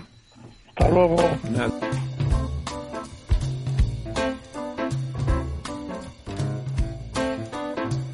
La verdad desnuda. Ramiro Aurín. Capital Radio. Bueno, aquí estamos, aquí estamos de vuelta y hoy vamos a hacer una entrevista un poco diferente. Estamos en, vamos, faltan cuatro días, faltan cuatro días para que sean esas elecciones autonómicas y municipales a las que se les da una importancia diferente que otras veces, ¿no? Tenemos con, con nosotros al, alcaldable por el Partido Popular de, de mi pueblo, de mi ciudad, de Barcelona una ciudad complicada, una ciudad que antaño era como el faro, el faro de, la vanguardia urbana en, en, España, bueno, y que ahora, que ahora digamos como mínimo que pasa por un momento complicado. Dani Sirera, Dani, ¿estás ahí? Hola, muy buenas noches, ¿cómo estáis? Muchas gracias por estar con nosotros aquí a, eso, a cuatro días. Eh, tenemos, tenemos buenas sensaciones, Dani, está, hay buen feeling. Bueno, la verdad es que veo a la gente con ganas de cambio, con ganas de que haya un cambio de gobierno en Barcelona, de que Barcelona se ponga en marcha y empiece a funcionar como, como merece o como merecemos los ciudadanos de Barcelona. Y veo muchas ganas, muchas ganas de, de que podamos echar a colado y que Barcelona vuelva a ser la ciudad que a todos nos enamoró y que a todos eh, eh, bueno, pues a todos nos gustó y a todos pensamos que, que era la mejor ciudad del mundo para vivir y para venir a, trabajar, a estudiar y, bueno, para que sea una gran ciudad española en definitiva. Eh, eso que, decías, lo de echar a Colau, eh, bueno, parece que es un periódico tan poco dado a estridencias y tan amigo habitualmente de forma cultural casi de, del poder instalado, como es La Vanguardia, a lo largo de varios reportajes ha ido comentando cómo el sentimiento de que hace falta un cambio de ciclo está muy arraigado en muchas capas muy distintas de, de barceloneses, ¿no? Menos el paquete más cafetero de los comunes, que hay que reconocerle una cierta fidelidad, lealtad, porque no parece que vaya a bajar de 8 o 9 la señora Colau, 8 o 9 ediles, eh, bueno, pues por lo tanto, ese no es un sentimiento ideológico, sino lo que acaba de expresar Dani Sirera, es un sentimiento generalizado entre los barceloneses, la necesidad de un cambio de gobierno y de una perspectiva nueva de la que ha llevado a esta especie de callejón sin salida a Barcelona. Eh, Dani, eh, tú eres el candidato del Partido Popular, el Partido Popular Partido Popular es eh, pues la alternativa natural de gobierno al Partido Socialista, a pesar de los dimes y diretes y de los nuevos partidos y de, y de todas esas zarandajas, al final del recorrido quien ha gobernado han sido el Partido Socialista y el Partido Popular. Eh, bueno, el Partido Socialista con algunos amigos eh, casi podríamos llamar que indeseables o indeseados por la mayoría de los ciudadanos. El Partido Popular, eh, en algunos casos, pues, ha gobernado con alguien más moderado, como, ciudadanos, pero eh, ha gobernado, no ha dejado de gobernar y tal. Para el candidato del Partido Popular concurrir a unas elecciones en la segunda ciudad de España, sabiendo que con suerte lo que tendrá es capacidad de incidencia en el gobierno, pero que, honestamente, hoy no es una alternativa real en estas elecciones al gobierno de la ciudad. Sí que es verdad que podría intervenir en ella. Eh, ¿Cómo, ¿Cómo se lo planteas la utilidad del voto, el de la utilidad del voto en ese marasmo de, partidillos, porque son partidillos pequeños en general, más eh, la excrecencia de Vox eh, por la derecha? ¿Cómo convencerías de la utilidad de votar a Dani Sirera en las elecciones a Barcelona? Bueno, nosotros somos la única fuerza política de centro y centro derecha separatista que todas las encuestas dicen que podemos entrar con fuerza en el Ayuntamiento de Barcelona. Y además somos la única fuerza política que tiene eh, la voluntad cierta y real de echar a Ada Colau del gobierno municipal. Ya hemos visto que en los últimos ocho años Ada Colau ha podido ser alcaldesa gracias a los votos y a la participación en el gobierno del Partido Socialista, de Coiboni, también del voto que le ha facilitado eh, otra formación política pequeña que es eh, Y además eh, no hay que olvidarse de que hace ocho años, cuando Xavier Trías podía haber juntado sus votos a los nuestros para evitar que Colau fuera alcaldesa, lo que hizo Xavier Trías es eh, abandonar, dejarnos eh, a Colau aquí irse a su casa. ¿no? Por tanto, si lo hizo una vez, puede volver a hacerlo. Y los socialistas ya hemos visto que han estado gobernando estos últimos ocho años con nada Colau. Lo cual significa que el único partido de verdad que ha garantizado durante este tiempo y garantizará que Ada Colau no vuelva a ser la alcaldesa de la ciudad de Barcelona es el Partido Popular. Los demás han pactado con ella, la han aprobado los presupuestos, la han investido alcaldesa y, eso significa que solo el voto al Partido Popular puede garantizar un cambio de gobierno real en la ciudad de Barcelona. Nosotros estamos apelando al voto útil de los constitucionalistas. Eh, hay otras fuerzas políticas que lo que pretenden es que Barcelona se ponga de nuevo al servicio de la causa independentista y el Partido Popular eh, va a estar ahí plantando cara, diciéndole a los ciudadanos de Barcelona que Barcelona es una gran ciudad española, que debe seguir siéndolo y que vamos a, luchar con uñas y dientes para que eh, los ciudadanos de Barcelona vivan todos ellos mejor, voten a quien voten, eh, tengan una garantía de que Barcelona va a seguir siendo fiel a los principios y a los valores de la Constitución y va a estar el Partido Popular defendiendo esos principios. Dani, en cualquier caso, claro, en cualquier caso, dadas las encuestas, las encuestas pueden mejorar de aquí al final de la campaña, pero bueno, las tendencias son las tendencias. O sea, el Partido Popular puede aspirar a cuatro o a cinco concejales, lo cual sería un resultado y una mejora muy importante, pero seguiría eh, siendo subsidiario, teniendo que decidir y hacer de tripas corazón y apoyar a un tercero. Eh, eh, por temperamento, a ti en principio te rescata del back office de la política Núñez Fijó, te quiere volver a poner en primera fila, ahí como candidato, candidato en una situación importante, aunque sea difícil y los resultados pues bueno, serán los que serán, pero ser el candidato a, Barcelona es una, es una cosa importante. Eh, él, Núñez Fijo, es un hombre moderado, es un hombre pragmático. Entendemos que, Daniel Sirera también, por temperamento, por lo que conocemos de él, eh, tendrá la, la, la, eficacia, la utilidad de los votos que los ciudadanos de Barcelona eh, depositen a favor del Partido Popular, se entenderá eh, decidiendo a quién se apoya y a quién no se apoya. Eso será el momento clave y al mismo tiempo difícil porque bueno pues no tiene uno ganas de apoyar a, ningún otro más que a uno mismo pero si los otros son los que pueden constituir gobierno habrá que hacer algo así. Eh, cómo los demás partidos, esos partidos que saben que Daniel Sirera, que es un hombre eh, de la moderación y del sentido común, eh, podría pactar con ellos, se han dirigido a, Daniel Sirera, se han dirigido al Partido Popular eh, em, hablando de la posibilidad de un pacto futuro. No, la verdad es que aquí los partidos políticos lo que dicen, tanto el partido del señor Coiboni, el Partido Socialista, como el partido del señor Trias, el partido del señor Puigdemont, lo que dicen es que, que aspiran a gobernar eh, con Esquerra Republicana de Cataluña.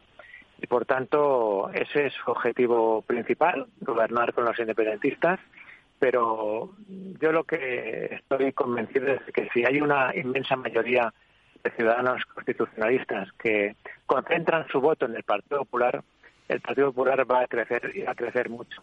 Si el Partido Popular crece mucho, va a hacer que otras fuerzas políticas tengan menos representación, porque los concejales los vamos a tener nosotros. Y ahí sí que es cuando entra la posibilidad real de que el Partido Popular ponga encima de la mesa su programa de gobierno y que esas fuerzas políticas que ahora mismo prefieren pactar con, con los independentistas se vean obligados a tener que asumir el programa electoral del Partido Popular, asumir nuestros planteamientos políticos en materia de seguridad, de limpieza, de movilidad, de bilingüismo, de, transporte, de vivienda y, por tanto, eh, que se vean obligados, porque los ciudadanos así lo decidirán el próximo 28 de mayo, a que cualquier fuerza política que quiera o que pretenda gobernar en Barcelona tenga que contar con el, con el Partido Popular, tenga que escucharnos, tenga que tenernos en cuenta y, por tanto, el Partido Popular eh, está dispuesto a, gobernar la ciudad de Barcelona, a apostar porque Barcelona eh, vuelva a la senda de la moderación, del progreso, de la creación de empresas, de la creación de empleo, de, todo lo que hace que Barcelona eh, siga creciendo y vuelva a crecer como lo hizo en el pasado. El programa, me acuerdo siempre de Julio Anguita, programa, programa, programa, el, eh, eso es lo que arguía cuando alguien quería su colaboración política, siempre decía programa, programa, programa, e intentaba, curiosamente, siendo un, un marxista bastante ortodoxo, eh, en realidad siempre para pactar entendía un poco lo que es la democracia y el realismo político intentaba que su programa fuese aceptado en la mayor parte posible para bueno, pues para dar su voto a las otras fuerzas políticas. Hablando de programa, los temas que están preocupando a, la población. Eh, la señora Colau, en su cruzada contra la colaboración público-privada contra las empresas y la iniciativa privada en general, no ha construido apenas ninguna vivienda en estos ocho años. Después del bla bla bla, paró un programa que estaba en marcha. El Partido Popular viene con un programa en la mano que sea viable, que sea viable a corto medio plazo y que pueda garantizar vivienda de alquiler eh, barata, vamos a decirlo por su nombre, barata, asequible de verdad a las capas que lo necesitan, porque los que tienen unos, un capa, una capacidad adquisitiva más que, bueno, razonable, pues bueno, puede ir al mercado, aunque no está fácil tampoco el mercado en Barcelona con las leyes Colau. Pero, pero hay unas, hay como 30, 40 mil personas en, en, Barcelona que necesitan alquiler mm, a precios casi, casi fuera de mercado. ¿Tiene un plan el Partido Popular para eso? Sí, tenemos un plan, pero déjeme que le diga una cosa antes. ¿no? Estamos muy acostumbrados, por desgracia, en, en, eh, en los últimos años en la política española, que hay determinados partidos que ofrecen el apoyo para, eh, para gobernar en, en, una ciudad, en una comunidad autónoma, a cambio siempre de más poder político para esos partidos, ¿no? a cambio de más asesores, a cambio de un cargo institucional en el ayuntamiento. Nosotros no queremos nada para nosotros. Nosotros lo que queremos es gobernar Barcelona, gobernarla bien, que los ciudadanos eh, se vean eh, con mayores eh, cuotas de seguridad, de libertad, de bienestar social y por tanto nosotros lo que vamos a plantear es ese, ese, ese programa, como usted decía, programa, programa, programa. ¿no? Yo también pido a la gente, copio otra vieja máxima de la izquierda cuando digo que hay que poner el voto de los barceloneses a trabajar.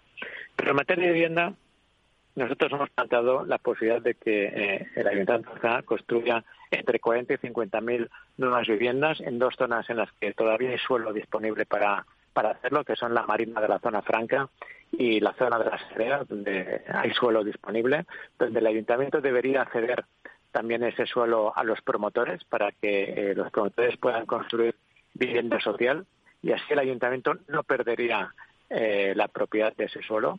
Los promotores podían construir a un precio más razonable porque no deberían comprar el suelo y al final todos saldríamos beneficiados de esa operación. Creo que hay que eliminar también el, requisito que se estableció con nuestro único voto en contra de reservar un 30% de todo lo que se eh, construye en Barcelona destinado a política a vivienda social, lo cual ha provocado que mucho promotor no construya ya en la ciudad de Barcelona. Eh, o sea, Dani, que lo que haríais sería separar, por un lado, en una promoción público-privada la vivienda social y, liberalizar la promoción privada sin ponerle cortapisas eh, por el otro lado.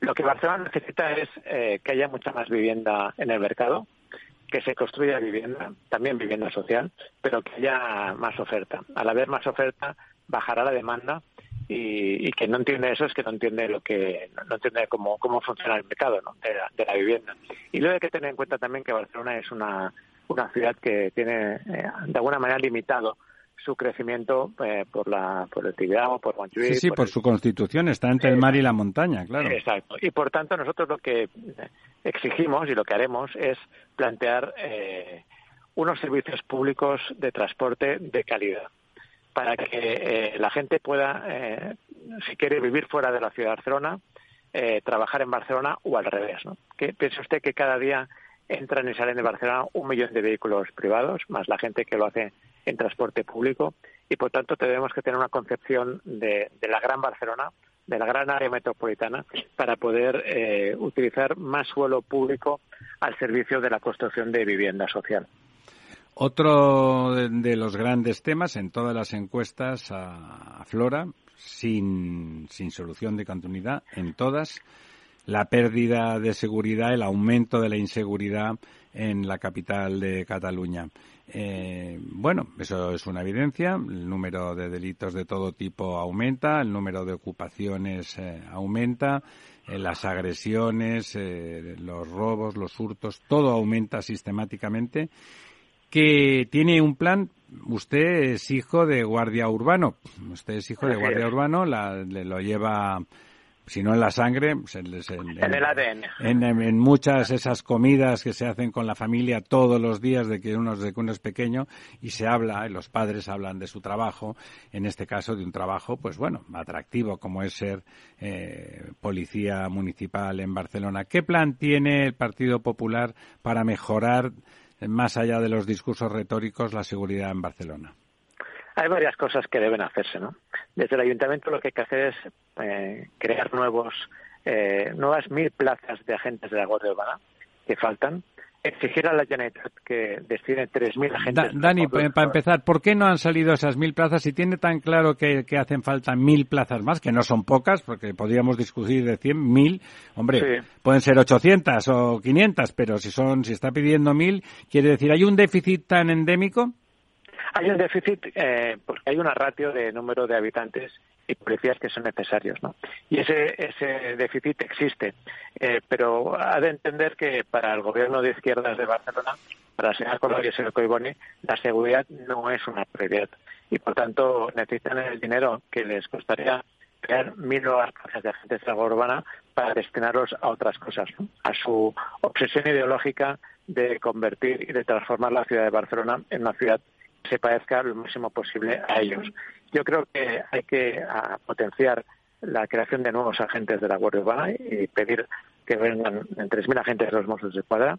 Hay que apoyar a nuestra policía local, que ahora mismo no se sienten apoyados por su ayuntamiento. No debe usted olvidar que quienes hace años eh, lanzaban piedras, insultaban a la policía, hoy son los concejales eh, de Podemos y de Barcelona Común en el Ayuntamiento de Barcelona y, por tanto, no tenemos un gobierno municipal que, que, confíe en su policía. Además, eh, cuando se producen hechos delictivos, en muchas ocasiones el Ayuntamiento da instrucciones a la Guardia Urbana de no actuar. Hay muchos policías que, hay, eh, que no se atreven a entrar en determinadas calles de la ciudad de Barcelona y por tanto nosotros somos partidarios de dotarlos de más materiales, de poner cámaras de seguridad en aquellas zonas en las que más hechos delictivos se producen.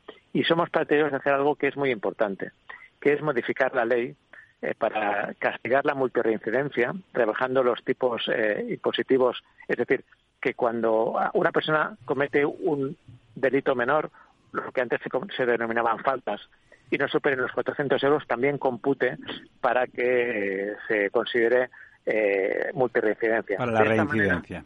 sí, de esta manera evitaremos lo que está pasando ahora mismo, que es que una persona que es detenida por la Guardia Urbana, al día siguiente esa misma Guardia Urbana se lo encuentra eh, en la calle eh, cometiendo otro delito. Eso tiene que acabarse. Tienen que los delincuentes tienen que saber que en Barcelona la impunidad y la manga ancha con los que delinquen se va a acabar de la mano del Partido Popular y que muy pronto Barcelona volverá a ser una ciudad de ley y de orden.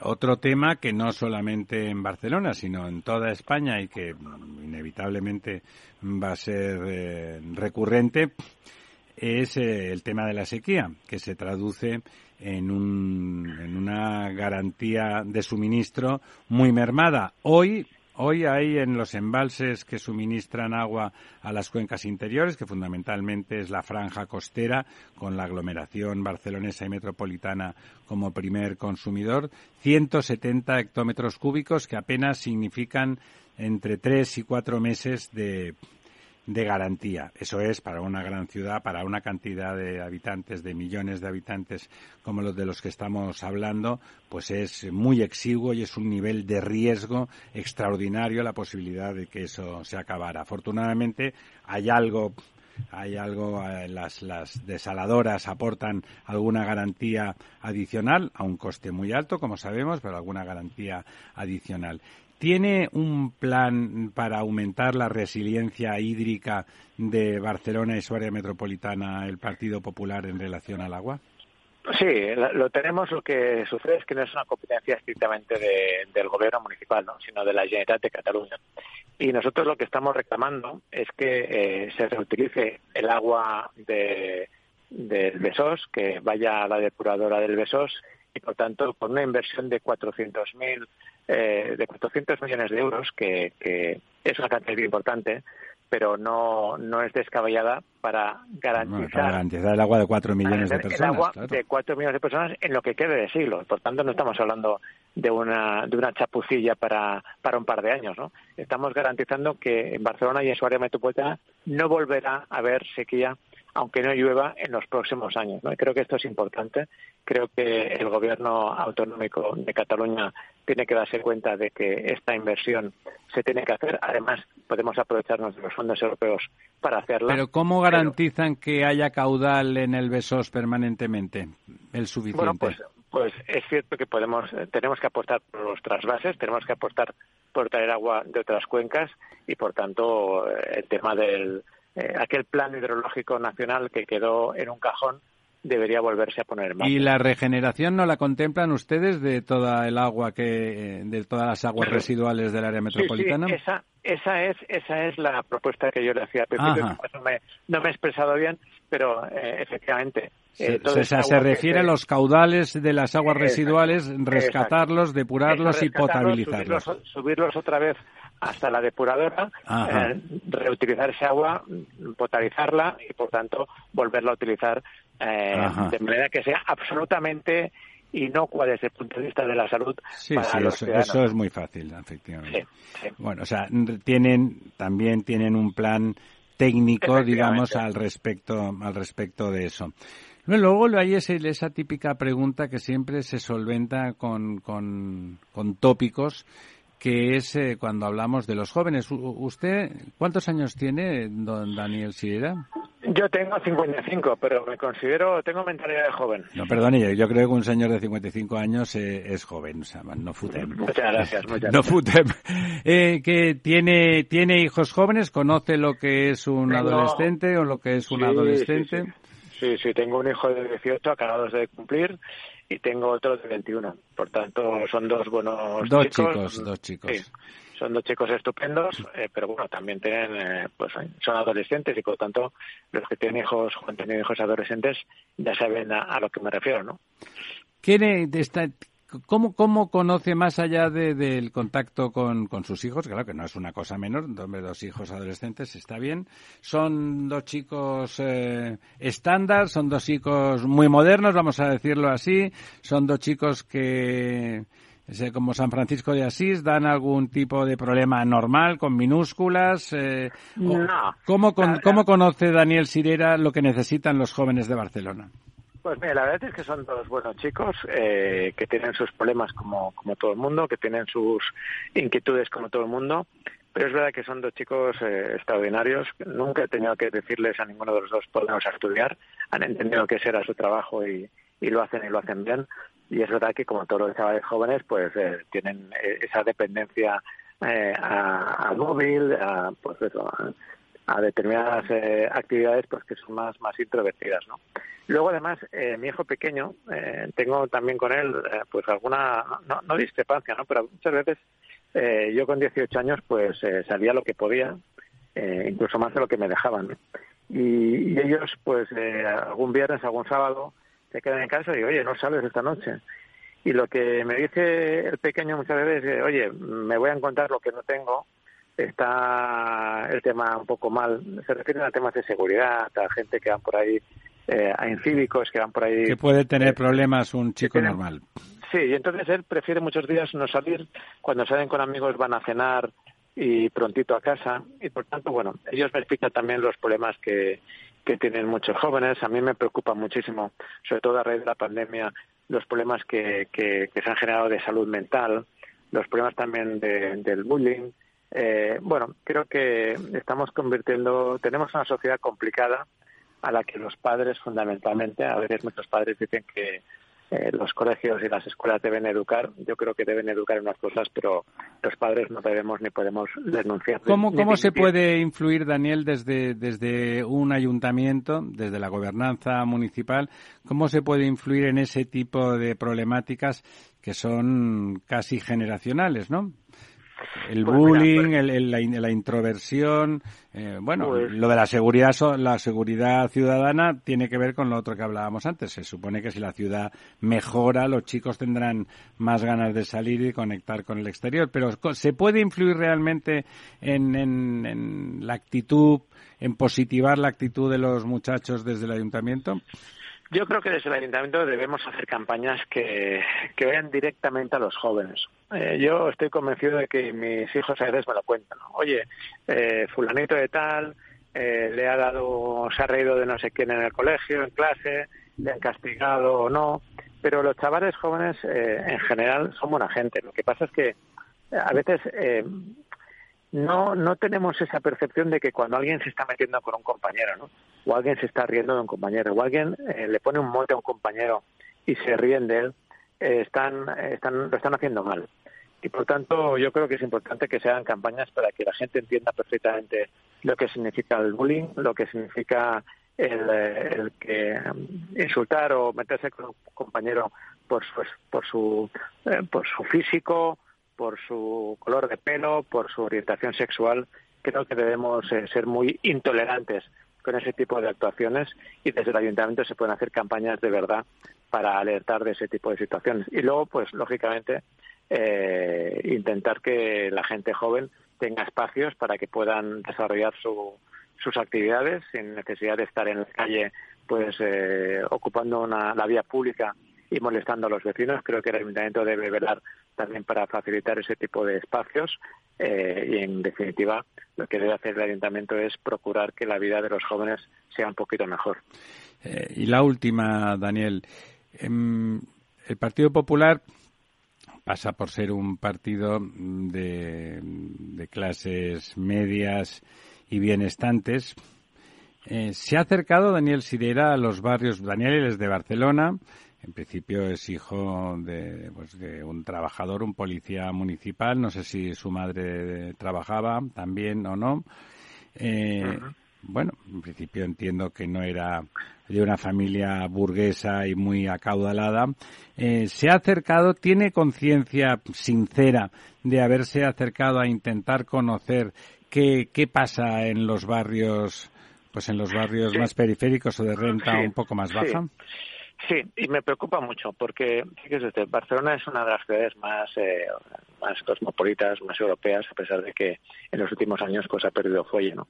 Pero eh, no, puede ser que Barcelona eh, haya organizado unos Juegos Olímpicos o tenga el Mobile Congress o tenga el Congreso del Audiovisual y sigan viviendo en la calle más de 400 personas que duermen cada día en la calle o que hayan eh, haya 60.000 ancianos de más de 65 años, eh, perdón, 90.000 ancianos de más de 60 de 65 años que vivan solos en nuestra ciudad sin que nadie se ocupe de ellos. Creo que Barcelona debe 90.000, hay 90.000 ancianos que viven solos. mayores 90.000 mayores de 65 años que viven solos. Estamos padeciendo un envejecimiento muy importante. Tremendo, ¿no? Realmente Así es. Y por tanto yo creo que Barcelona debe recuperar eh, su corazón, debe recuperar eh, eh, la política social que nos ha hecho una ciudad eh, solidaria y, respetuosa con los que lo pasan peor. Y, por tanto yo no puedo entender que haya un ayuntamiento que no confíe en las instituciones del tercer sector, en las asociaciones, en Cáritas, en Cruz Roja, en gente que está haciendo un trabajo extraordinario para la gente que peor lo está pasando. Y yo cuando sea alcalde lo que voy a hacer es que los recursos para, para estas personas los gestionen directamente las entidades sociales, no el ayuntamiento. Creo que los voluntarios eh, saben mejor que los funcionarios cómo deben eh, cuidar de los que cuidan y por tanto esa sí que va a ser para mí una prioridad importante. Eh, don Daniel, queda ya poquito, quedan yo diría que menos de 100 horas para que la gente empiece a votar y bueno, y se decida quizá la ciudad más compleja de todas las grandes ciudades de, España en, su resolución electoral. En las demás, pues bueno, hay un par siempre de candidatos, hay alternativas, están bien dibujadas lo que puede pasar o no, siempre con incertidumbre. El caso de Barcelona realmente es, es más una novela, ¿no? Es más una historia con un nivel de incertidumbre grande. Le deseamos lo mejor y, bueno, que consiga usted convencer convencer a, sus electores, a los barceloneses, de que realmente el voto útil es eh, el de Daniel Sirera. Muy buenas noches. Muchas gracias. Muchísimas gracias. ¿eh? Muy buenas noches. Gracias.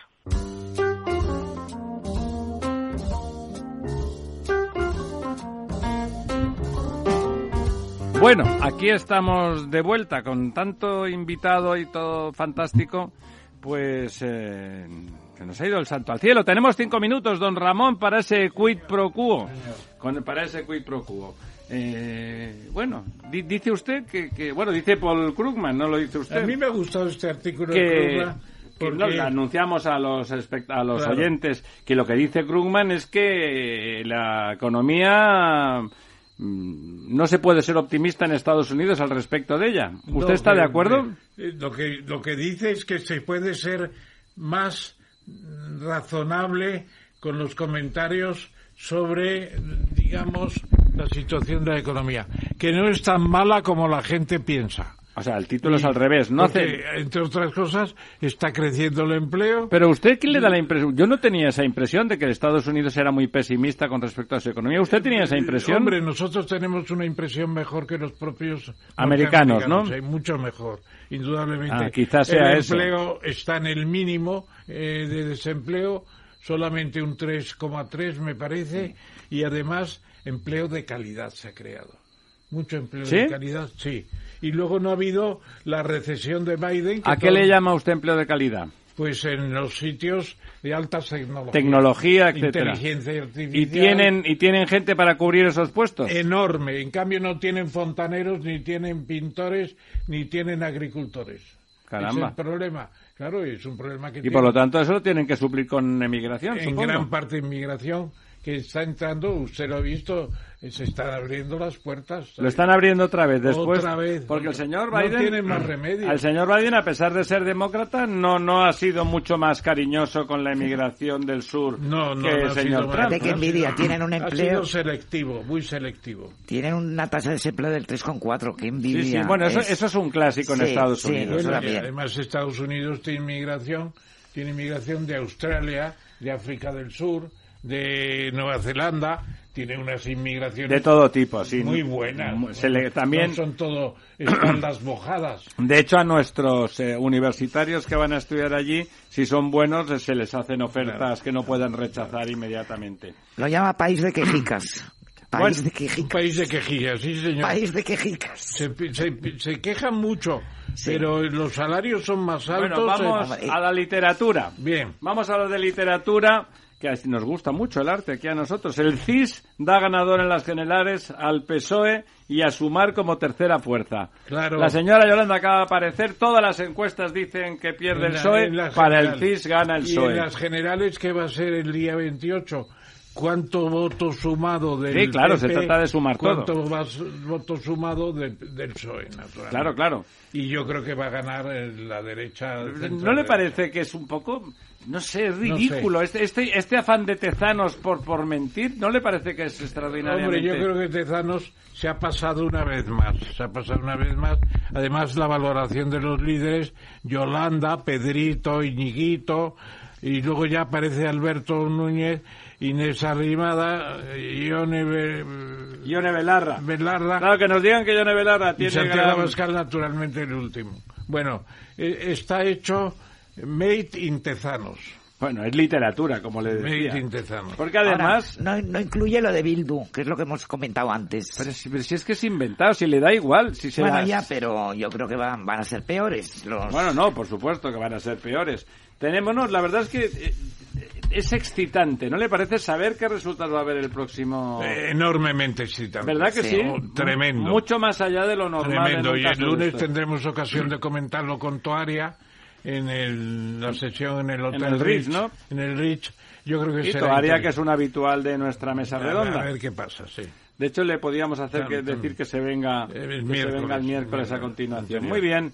Eh, cambio climático, el niño. El niño, ustedes saben que es una apreciación de los españoles en el virreinato del Perú, por eso se llama el niño, porque es en Navidad cuando llega el niño, cuando las aguas del Pacífico Sur se calientan en demasía. Sí, Y generan eso una sequía tremenda, ¿no? Sequías en alrededor y elevadas temperaturas en Europa, precisamente. Vamos rápido que no tenemos o sea que tiempo.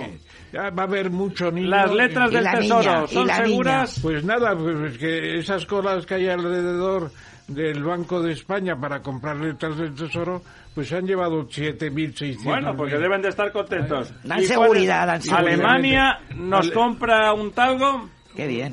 Con un pedido récord de 1.400 millones. Lo nunca visto. Lo nunca Es he decir, visto. Pues está muy bien. El estupendo. talgo es un gran tren y lo ha sido siempre y Claro es que español. Amigas, amigos, nos vamos medianoche. ¿Cómo se nos ha echado encima todo? Jorge, a doña Almudena, a don Ramón, muchas gracias.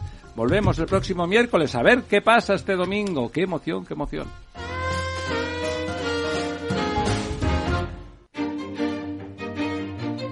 Valor Salud. Tiempo de salud. Su actualidad, sus personas, sus empresas.